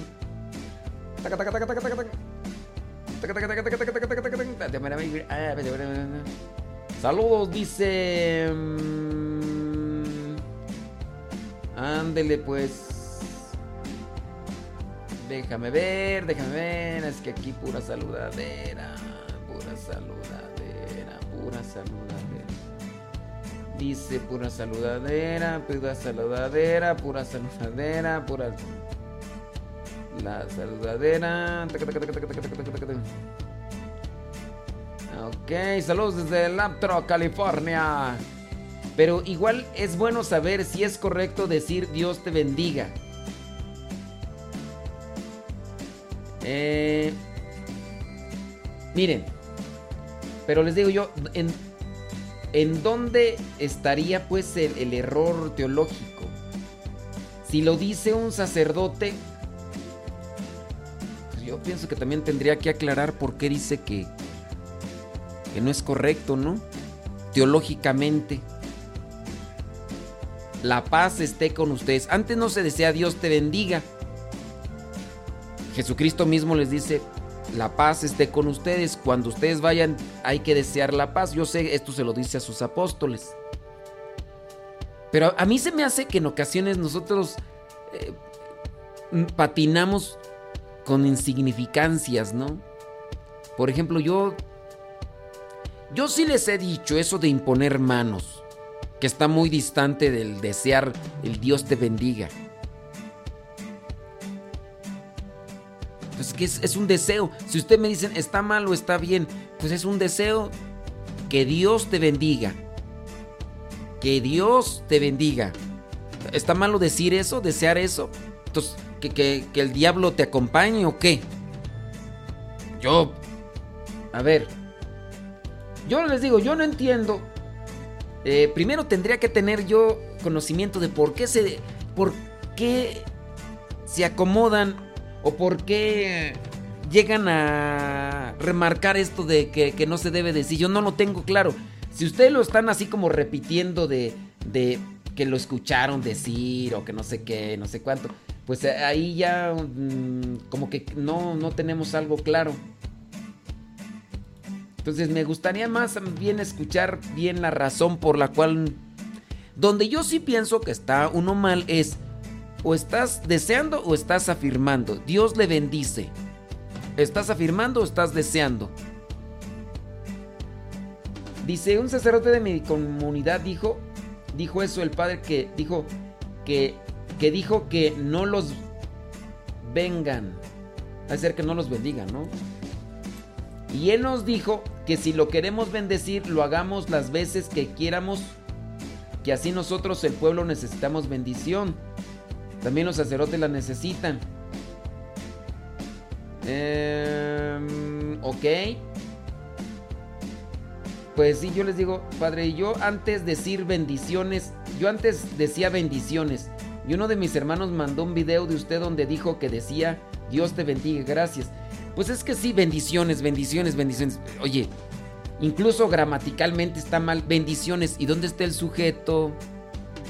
¿Dónde está el, objeto directo y todo eso que, se necesita? Si tú dijeras, Dios te bendiga, hoy está más claro eso. Qué bueno. Pero sí, bendiciones, bendiciones. ¿Tienes flojera decir Dios te bendiga o qué? Ahí sí yo pienso que está mal, entonces... Déjame ver. Bueno, saludos, dice. Muy bien, bueno, pura saludadera acá. Dice, un deseo de lo más profundo del corazón y a la vez un sentido de humildad cuando dice Dios te bendiga. Dice, cuando decimos bendiciones a los demás en cualquier circunstancia. Es que, a ver, bendiciones. Oye, ¿cómo estás? Bendiciones, ¿eh? Bendiciones. A ver, veámoslo gramaticalmente. Yo sé que en, ciertos países eh, hay como que unas formas culturales que, que, han cambiado las estructuras gramaticales, ¿no? Y en algunos lugares quitan letras, eh, en otras acortan expresiones y todos. Mira, no, no es una ofensa, no es un... Por ejemplo, como tatú. Como tatú. En, en, algunos países, no sé si en República o en Cuba o en Puerto Rico, donde tienden a quitar algunas letras. Y, y esa es la moda, de, la, bueno, no la moda, es la forma eh, cultural de allá. Oye, como, como tatú, pues, platica. Como tatú. Ya no dijeron cómo estás tú, ¿no? Entonces son formas, pienso yo, culturales, ¿no? En la gramática no creo que esté así como tatú. Entonces, decir bendiciones. Ya me voy, bendiciones. ¿Y? O sea, ¿qué onda ahí con eso? ¿Qué me quieres decir? Bendiciones, este... ¿Cuál es tu intención o qué rollo? O sea, ¿por qué no decir, oye, pues ya me voy, eh, le pido al buen Dios que te bendiga y nos encontramos mañana? ¿Qué te parece? Ah, bueno, eso es otra cosa ya, ¿no? Más, más claro. No sé, es, como ir cortando. Yo sé que alguien podrá decir, no, pues es que está implícito y, y te da flojera decir eso. Pero son más bien, pienso yo, costumbres que se han adquirido, costumbres populares. Pues como los demás dicen bendiciones, pues, pues da a entender que Dios te bendiga, ¿no? Ah, pues voy a repetirlo yo también, ¿no? Y yo pienso que caemos en lo que vendría a ser llamado vicios. Los vicios estos de gramática que no, no son buenos. Yo por eso considero que no es correcto decir bendiciones a secas. Bendiciones. Bueno, ya nos vamos. Ándale, Dios los bendiga. Bendiciones, bendiciones, bendiciones. Y así se despiden y ya. O sea, que. No, dígame a mí, a mí dígame bien, Dios te bendiga. Ándele, pues ya. Saludos, dice. Desde la Magdalena Panuaya, Texcoco, Agus More. Saludos, Agus More. Gracias. Dice, un deseo. Saludos desde Celaya, dice María Flor Suárez Castillo. Dice, en EWTN dijo el padre, según dijo, que el sacerdote ya está bendecido y está para bendecir. Y pues yo tampoco encontré una base, por eso le pregunto a usted, ¿qué chipocludo? O sea, el sacerdote está bendecido y ya no necesita de, más deseos de bendición. Miren, pues yo con todo respeto a ese padrecito digo, pues yo con todo respeto es más grande que yo, pero yo no dije el nombre ahorita de ese padrecito, ¿verdad? Pero aunque sí dije dónde salía y todo, pero con todo el respeto que me merece, pienso yo que algunas veces se ha equivocado. Y ahí, pues, ahí está grabado en video, ¿verdad? Pues, aunque no dije el nombre, pero ahí está grabado en video. En un video donde dice, él, él dice, él dice, y está el video y por ahí anda rondando, donde él dice que cuando cae una partícula de una hostia consagrada o hay una hostia al suelo, en ese momento cuando cae al suelo deja de estar Cristo en la hostia consagrada. Eso dice este padrecito y pues discúlpenme. Si ya lo corrigió, yo no he visto un video donde ya lo corrija. Pero ojalá y se haya corregido de eso porque él está equivocado en eso. Y si tú dices que él lo dijo en televisión, que el sacerdote ya está bendecido y que no necesita que lo bendigan, pues discúlpenme, pero... Pues yo no estoy de acuerdo. No hay una base teológica ni litúrgica donde se diga eso. A mí se me hace que es más bien una opinión personal. Si es, si es verdad que este sacerdote dijo eso. ¿O ustedes creen que, que ya el sacerdote está bendecido y que no necesita... Eh, si el sacerdote todos los días tiene que nutrirse y llenarse de oración para que la gracia de Dios eh, se mantenga en él y tiene que también confesarse. Entonces, que ya no se confiese, pues ya está bendecido, ¿no? A ver, analícenlo ustedes. Yo por eso soy de la idea de que sí estamos para recibir un deseo de bendición. Es una oración. Que Dios te bendiga. Ándele, pues yo deseo que Dios te bendiga. Es una oración. Deseo que el Señor se manifieste en tu vida. Eso es una bendición. Sin decir la palabra bendición, yo estoy diciendo que el Señor derrame sus gracias espirituales. Esa es una bendición. Entonces, ¿qué, entonces al padre ya no le decían nada, mm, porque él ya está bendecido, ya, ya, ya, ya está full, ya no puede, ya, ya está bendecido, ya no le digan eso. Analícenlo. Yo desde mi perspectiva, como no hay una norma litúrgica, o por lo menos yo no la sé ni teológica, yo podría decir que quien opine así, aunque sea sacerdote, yo pienso que no está correcto. A mí que me expliquen con palitos y bolitas porque pues yo yo soy así, a mí tienen que explicarme bien con peras y manzanas todo el rollo, pero analicémoslo desde una cuestión eh, de sentido común. ¿Tú crees que el sacerdote ya no necesita de que de bendiciones porque ya está bendecido? A ver. Y este padrecito que supuestamente dices que dijo eso, pues ese padrecito, pues discúlpenme, pero la regó bien gacho ahí. También el otro padre eh, por ahí que habló sobre los anticonceptivos y que dijo que sí, que sí se podían utilizar anticonceptivos. Y pues no. Yo no sé si ya también el otro padrecito se rectificó donde aseguraba que en un documento de la iglesia decía que sí se permitía eh, utilizar anticonceptivos y pues no. Hubo ya por ahí quien pues empezamos allá a decir que no, está ahí mal, está mal, tiene que corregirse y quién sabe si ya se corrigió. Pues sí. Dice, pues si nos piden oración por los sacerdotes, ¿por qué no pedir la bendición? Tal vez eh, no lo quieren porque a los laicos nos ven como cristianos de segunda categoría. Eh, miren, yo no los veo como cristianos de segunda categoría, tampoco hay que generalizar. Eso a lo mejor, si es que hay algunos sacerdotes, yo los laicos los veo como los brazos fuertes de la iglesia, porque son los que, algunos, no todos, ¿verdad? Algunos son los que se meten bien sabroso al trabajo. Y los sacerdotes pues sí son administradores de los sacramentos, pero no. eso se le llama clericalismo, mirarlos como tú dices que los ven. Dice, por otra parte, un sacerdote en una homilía decía que todos nos deberíamos de dar la bendición y solicitarla a todo el mundo. Pues mira, yo pienso que yo como bendecir yo a una persona como tal, no. Porque al final de cuentas no es uno, es Dios. Fíjense la bendición que nosotros los sacerdotes damos. La bendición de Dios Todopoderoso, Padre, Hijo y Espíritu Santo descienda sobre ti te acompañe siempre. Entonces cuando uno llega a decir esto de la bendición de Dios entre nosotros, eh, uno la desea del sacerdote para con las personas, pero de Dios. Que Dios Todopoderoso, Padre, Hijo y Espíritu Santo te bendigan y te acompañen siempre. Entonces, yo no bendigo como tal, yo te bendigo en el nombre del Padre. El sacerdote hace eso. Entonces, bendecir de la persona a la persona, ni el sacerdote lo hace. Digo, pues en este caso tampoco los laicos, ¿no? El sacerdote es una persona consagrada, ungida. Digo, también eso uno tiene que corregir. Déjame ver.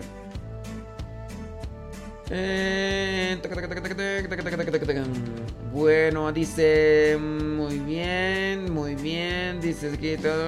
Ándele pues. Dice... Dice, yo no me siento cómoda cuando me dicen Dios te bendice. Pues es que remarco, eh, gramaticalmente es diferente. Dios te bendice es una afirmación. Dios te bendiga es un deseo. Y además en un contexto pues también tendría uno que analizarlo, ¿no? Para... A ver, échenle. Dice...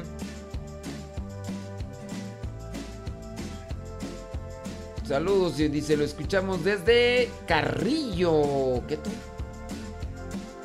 Carrillo, Puerto Quintana Roo, saludos.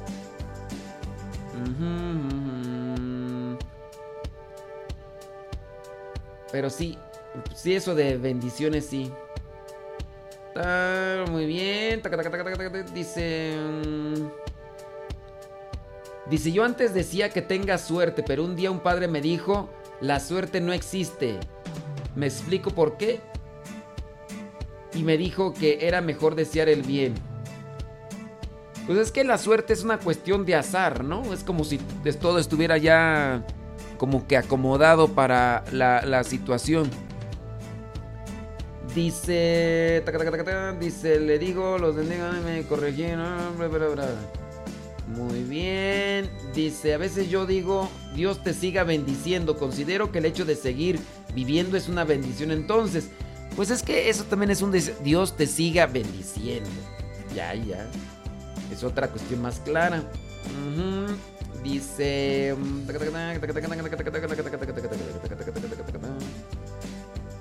Muy bien. Bueno, pues ahí están ya sus comentarios. ¿Y está mal cuando los padres o abuelos nos dan la bendición? Ok. miren, traten de acomodar la idea.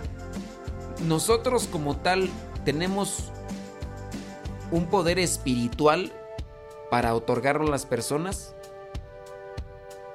En el caso del consagrado, el que se consagra a Dios, recibe el poder de Dios incluso para que el pan y el vino se transformen en cuerpo y sangre de Cristo, ¿no? Y nosotros, si nosotros los sacerdotes, cuando damos la bendición decimos, la bendición de Dios Todopoderoso, si nosotros los sacerdotes, entonces hay que también analizarlo como es que lo hacen los abuelitos. Porque si los abuelitos dicen yo te bendigo, porque yo soy Dios, yo soy el Todopoderoso, yo tengo el fuá, pues están mal. Entonces ahí ustedes tienen que analizar esa cuestión. Dice, y cuando dicen lluvia de bendiciones es correcto, volvemos nuevamente. ¿Y dónde está un sujeto? ¿Dónde está un objeto directo? ¿Dónde está un objeto indirecto? Lluvia de bendiciones.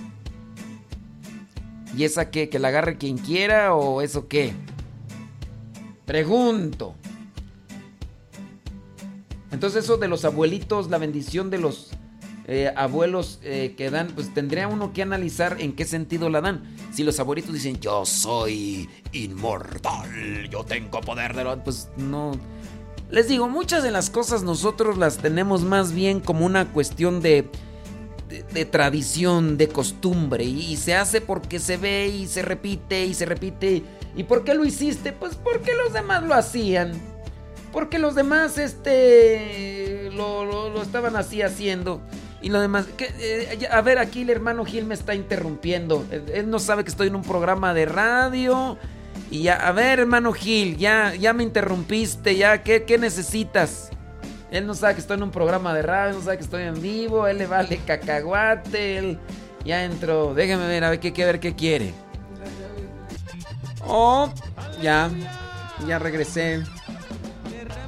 Ya estoy aquí. Déjeme ver, aquí pongo estas cosas. Listo. Sígueme. Ta, ta, ta, ta, ta, ta. Ya, ya regresamos después de varias cuestiones. Eh... Ok, muy bien. Eh... muy bien. Ok, muy bien, muy bien, muy bien, muy bien. Eh, ok, déjame ver, déjame ver, déjame ver, déjame ver. Dice. Ok, ya. Ahí ya. Ahora déjame, déjame ver acá.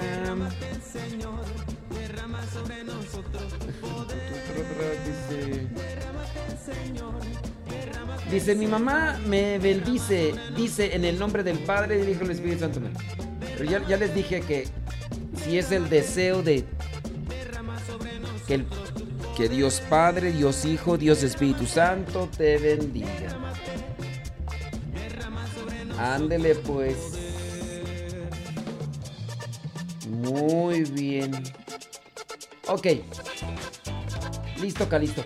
Oiga, pues vámonos rápidamente porque si no esto ya, ya se alarga, se alarga, se alarga, se alarga.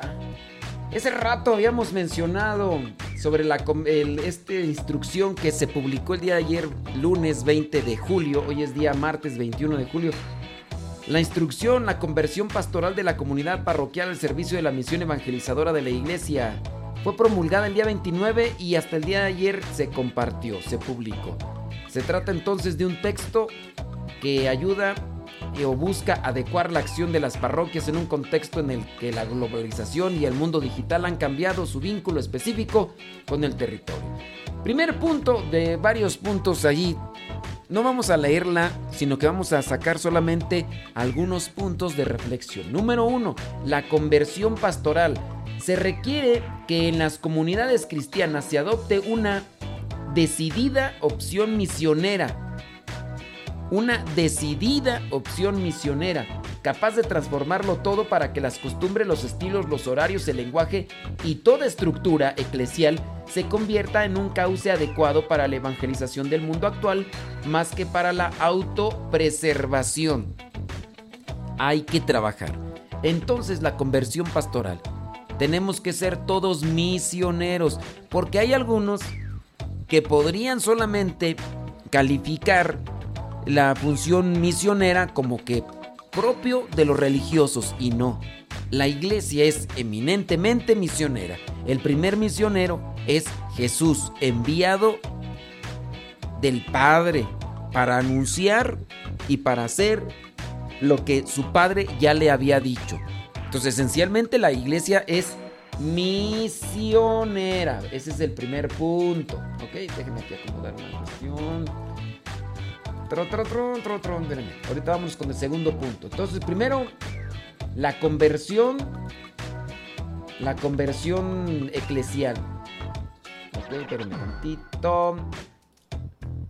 Ahí está. Ok. Número 2. Cercanía y proximidad. La parroquia ha dejado de ser, como en el pasado, el lugar primario de reunión y sociabilidad.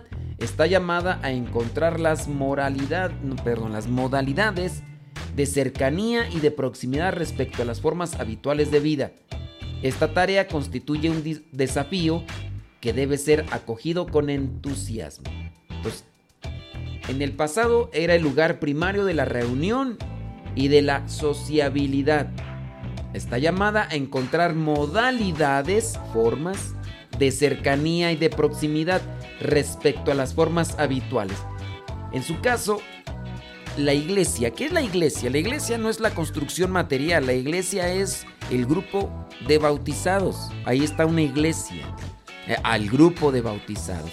Entonces, ya no ya hay que dejar lo que vendría a ser una, un estatus o una forma de escritorio solamente.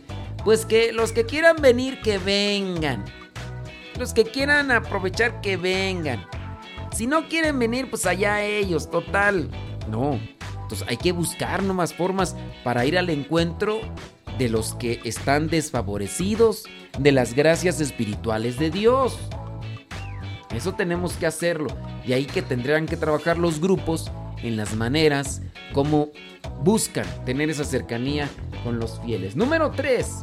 Protagonistas de la evangelización. Toda la comunidad es el sujeto responsable de la misión. Todos. Ya que la iglesia no se identifica solamente con la jerarquía, sino que se constituye como el pueblo de Dios. Será tarea de pastores mantener viva esta dinámica para que cada, cada bautizado se considere un protagonista activo de la evangelización. Protagonista activo de la evangelización. ¿Aquí a qué se refiere? que todos, todos somos responsables de la evangelización. Por ejemplo, los los bautizados, eh, los que están en el coro. Vamos a hablar de los que están en el coro. Los que están en el coro piensan que solamente cuando van a cantar a la misa, en ese momento solamente piensan que evangelizan. Y no. Yo algunas veces ya he corregido, por ejemplo, a los músicos evangelizadores. Eh, porque algunos llegan a decir, es que yo no soy evangelizador a tiempo completo. Discúlpenme. Discúlpenme, pero todos debemos de ser evangelizadores a tiempo completo. A diferencia, yo en este caso de ustedes, es que yo tengo eh, una consagración y, y sí, o sea, prácticamente en todo tiempo estoy en la búsqueda de compartir un mensaje y ayudar dentro de lo que vendría a ser una ayuda y acompañamiento espiritual y también en la administración de los sacramentos. Tú eres de las personas que a lo mejor estás en un grupo parroquial, qué bueno, pero no pienses que solamente evangelizas cuando estás dentro de ese grupo. No pienses que solamente evangelizas cuando estás dentro de ese grupo, no. Tú evangelizas en todo momento, es decir, compartes la buena nueva, hasta cuando estás comiendo. Pero entonces no digas que no eres evangelizador a tiempo completo. Todos tenemos que buscar el ser protagonistas activos de la evangelización. Y yo espero que se entienda en el sentido puro eso de ser protagonistas no es ser personas mm, fanfarronas, presumidas, no. Ser protagonista es yo soy parte importante en la tarea de la evangelización. Eso es protagonista. Es que busca puro protagonismo. En el caso es que busca solamente estar al frente y pues a veces pero no quiere decir que el que está al frente no trabaja, a veces es el que más trabaja, porque también tiene que dar ejemplo, porque tiene que coordinar, y eso es por eso que algunos no lo buscan eso de estar al frente.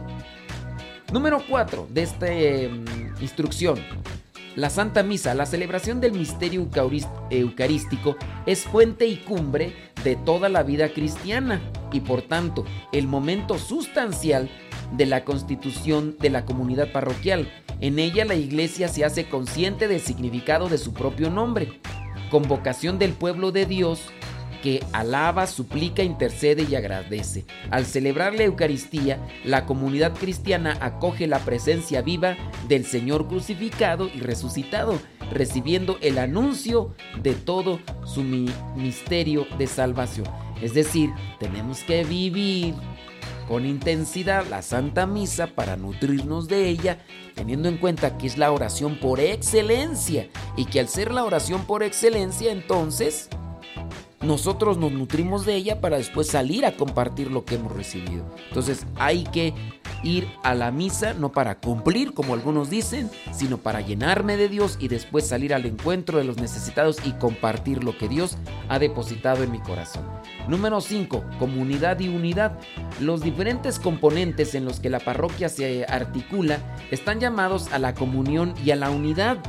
En la medida en que cada uno, habiendo recibido su propia complementariedad, la pone al servicio de la comunidad por un lado, se puede apreciar la plena realización del misterio como pastores tanto del párroco como de los sacerdotes que colaboran. Y por otro emerge la peculiaridad de los diversos carismas de los diáconos, las personas consagradas y los laicos para que cada uno trabaje en la construcción del único cuerpo que es el cuerpo de Cristo comunión y unidad. El Papa Francisco ha remarcado mucho de estirpar lo que es llamado clericalismo, donde los sacerdotes son los que hacen prácticamente todo. Y no, se, y no debe ser así. Debemos de buscar la unidad. Ese rato alguien no mencionaba ahí que laicos que decían que es laicos de segunda no quien piense así tiene una deformación en su concepción espiritual y cristiana y eso no es bueno eso no es bueno todos somos hijos de Dios. Todos somos llamados por Dios para prestar un servicio. Ni en su caso yo soy más que otra persona por el hecho de ser consagrado, que tengo una función Especial sí, que tengo un llamado especial sí, pero no soy más en el sentido de, ah, ya soy más. El respeto no lo debemos de tener todos. No porque el sacerdote está consagrado, él sí respétalo, pero como el sacerdote, los demás no están consagrados, entonces no los respetan. Pues no, eso no es correcto. Debemos de mantener todos el respeto y la unidad y la comunión. Entonces, al ser estar unidos no es estar juntos, ¿eh? Estar unidos es colaborar, es servir. Eso es la unidad. Por ese lado entonces hay que trabajar. Número 6. La regla suprema de la caridad. A menudo la comunidad parroquial es el primer lugar de encuentro humano y personal de los pobres con el rostro de la iglesia. En particular los sacerdotes, los diáconos y las personas consagradas son quienes deben, deben mostrar compasión por la carne herida de los hermanos, visitándolos en la enfermedad, apoyando a las personas y familias sin trabajo, abriendo la puerta a todos cuantos pasan alguna necesidad. Con la mirada puesta en los últimos, la comunidad parroquial evangeliza y se deja evangelizar por los pobres, redescubriendo así la implicación social del anuncio en sus diferentes ámbitos sin olvidar la regla suprema de la caridad en base a la cual seremos juzgados. Entonces, la caridad es el amor, eh, con lo como realizamos nosotros nuestra función y estamos llamados principalmente los que estamos al frente como consagrados en la iglesia a vivir en la caridad. Pero esto no excluye a los que no están consagrados como tal. Entonces todos debemos de vivir la consagración. Número 7. Convertir las, las estructuras. La parroquia debe proponerse una conversión de estructuras que requiere en primer lugar un cambio de mentalidad y una renovación interior cambio de mentalidad y renovación interior, sobre todo aquellos que están llamados a la responsabilidad de la guía pastoral. Para ser fieles al mandato de Cristo, los párrocos deben advertir con urgencia la necesidad de una, forma, una reforma misionera de pastoral. Esta renovación, por supuesto, no solo concierne al párroco, ni puede ser impuesta desde arriba, incluyendo al pueblo de Dios. La conversión pastoral de las estructuras implica la participación del pueblo de Dios. Conversión pastoral. Entonces el sacerdote tiene que ir cambiando, no cambiando la doctrina, no cambiando lo que vendría a ser la, la espiritualidad cristiana, no, eso no, sino también analizar con qué formas estamos dando a conocer el mensaje de Dios, que a veces es lo que tenemos que, acomodar, porque somos muy buenos maestros, profesores o conferencistas, pero no cristianos. Y el mundo necesita de cristianos, no solamente de título, porque sí dicen, se dicen cristianos, pero apoyan el aborto y lo demás, o somos gritones, enojones, andamos ahí de intolerantes y soberbios. Número 8. Las necesidades de la parroquia. Bajo la guía de su párroco, los fieles de la comunidad deben sentirse responsables y directamente involucrados en sustentar las necesidades de la iglesia. Bajo esta óptica, las parroquias deben evitar dar la impresión de la celebración de los sacramentos, especialmente de la Santísima Eucaristía. Las otras acciones ministeriales pueden estar sujetas a tarifas. O sea, no mirar la celebración de los sacramentos y todo como si fuera un tianguis que eso es lo que a veces se ve y por lo que ya ustedes nos decían, el Papa Francisco insiste en la gratuidad de los sacramentos y de las misas, así que nada de tarifario, un precio a pagar o una contribución a exigir. Eso ya lo explicábamos hace rato, pero no, no con eso no quiere decir que, que no se les va a pedir dinero, sí, es que la iglesia, ah, bueno, la parroquia se sostiene gracias a la generosidad de las personas. Pero a veces las personas no quieren aportar. ¿Y por qué no, no quieren aportar? Porque no son conscientes, no tienen una idea de lo que vendría a ser el servicio que ofrece la parroquia. Entonces quieren todo gratis. Entonces por eso, pues... Pero ¿qué hay que hacer entonces para que cambie la mentalidad de aquellas personas que no creen que sea necesario dar o aportar? pues hay que evangelizarlas. Y en la medida en que la persona se evangeliza, también cambia de mentalidad. Ese rato ustedes, algunos de ustedes compartían, sí, pero es que hay algunos que sí son buenos para gastar en sus fiestas, en sus comidas y demás. Y como para la iglesia no quieren aportar. Bueno, pues que es que ustedes ya cambiaron su mentalidad a partir de una evangelización que tuvieron. Puede ser que ya hayan participado y pertenecen a grupos y a partir de ahí ustedes ya cambiaron su perspectiva, pero hay mucha gente que no. Y por eso es que en ocasiones se colocan ciertos estipendios a nivel diocesano.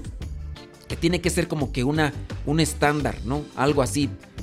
Porque si hay gente que no está evangelizada y al no estar evangelizada no son conscientes. Por ejemplo, les voy a poner un ejemplito. Hace muchos años a mí me regalaron tres cotorritos de esos periquitos australianos. No sé si ustedes conocen esos periquitos australianos de colores, ¿no? Que verdes, que azules y que no sé qué. Y ya, estaban. Esos, trátalos bien y de volada se reproducen. Bueno, me lo regalaron una jaulita y ya.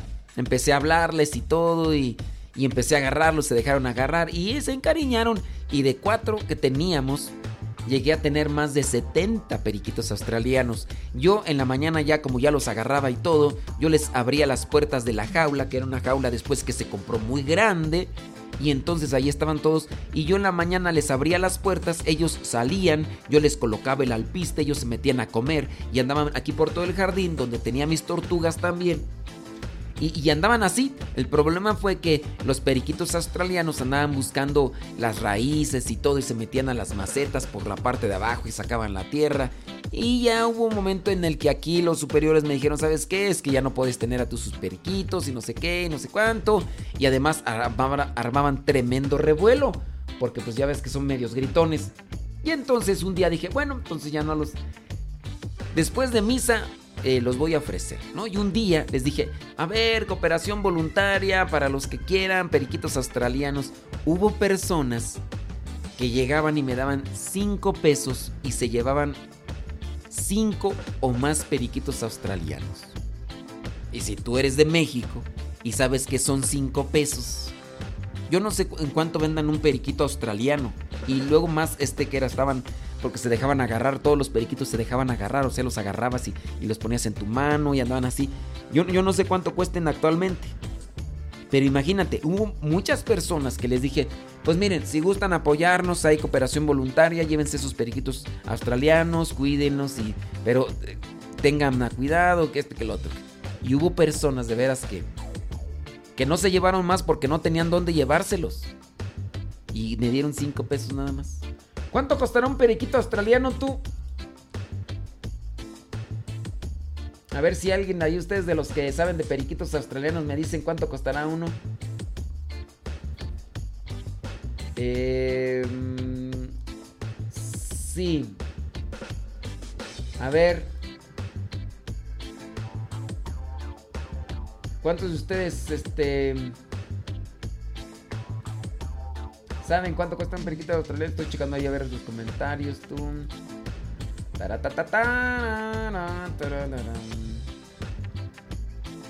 Ok, muy bien. Sí.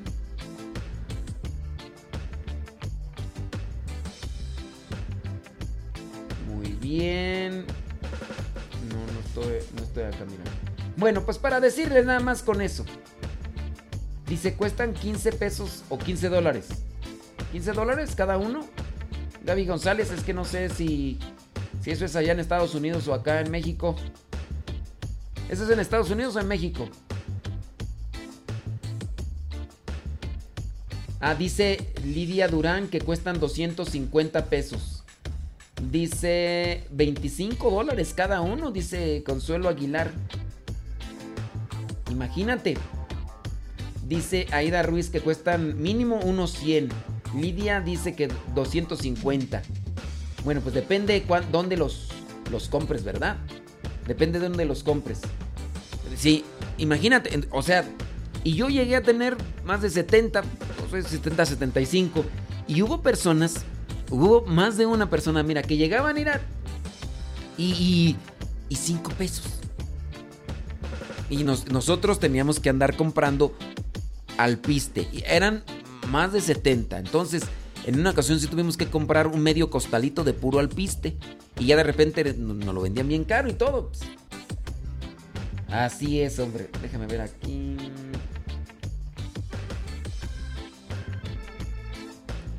Ah, muy bien. Ah, bueno, pues así la situación.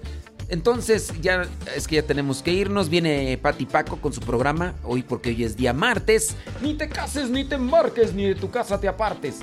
Viene el programa Lo que Dios ha unido con Pati Paco. Vientos huracanados. Bueno, eh, que Dios me lo bendiga.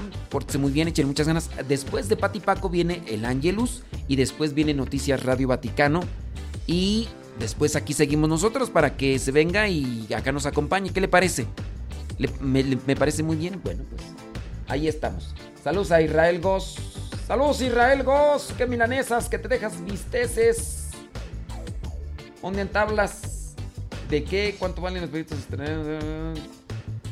Muy bien. Ándele pues. Ahorita nos... En un ratito más nos miramos. Bueno. Espero que ustedes por ahí... Eh, Ok, ni modo, ya no alcanzamos allá a mirar eso. Descarguen la aplicación, descarguen la aplicación de Radio Cepa, si es que ustedes quieren seguir escuchando. Eh, esto lo van a ver ustedes ahí ya al rato. Entonces, este. Pues ahí les agradezco mucho y pues conéctense. Radiocepa.com si ustedes no pueden descargar la aplicación. Si ustedes no pueden descargar la aplicación, si ustedes no pueden descargar la aplicación, métanse radiocepa.com y ya le dan clic y ya ustedes escuchan Radio Cepa. Sale, vale, ándele pues, gracias. Y ahí estamos.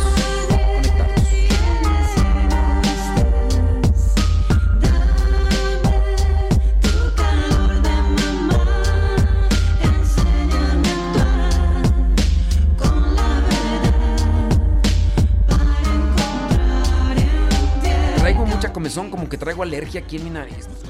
Ay, disculpen para los que están viendo.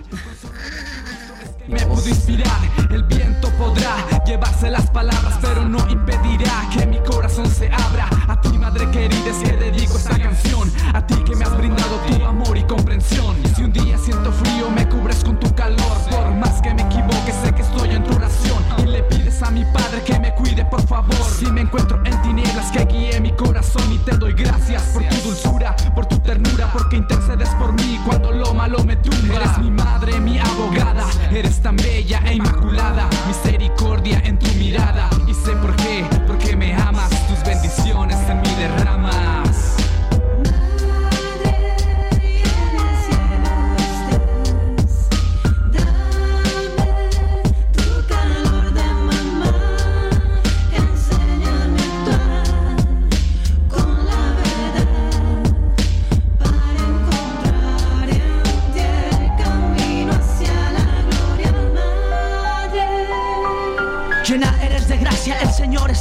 Ahora con las mismas palabras yo lo repito. Por eso a tus brazos yo no me puedo negar. El hijo busca a la madre como el agua su camino. La naturaleza llama, así es el destino. Eres dulce como la miel y alumbras más que las estrellas. A los ojos del mundo siempre has lucido bella. Tu vestimenta es linda, estás cubierta de sol. Y santo es tu vientre, eres madre del Salvador. De mí nunca te apartes, ayúdame a caminar. Cada paso que dé, aplico a acercarme más. La lucha es constante y hay que llegar a la meta. Tomados de la mano tendremos más fortaleza. Tu mirada no la partes al igual que tu presencia, porque la soledad no me agrada de experiencia. Cúbrenos con tu manto, cúbrenos con tu amor. ¿Y quién es más apta que la madre del Salvador? A ti nos encomendamos con todo el corazón y nuestras oraciones se las muestras al Señor. Esto más que una canción es un canto de alabanza y pase lo que pase, las palabras no alcanzan. Enséñame a vivir de la manera que lo hiciste y tomar buenas decisiones para hacer esto posible.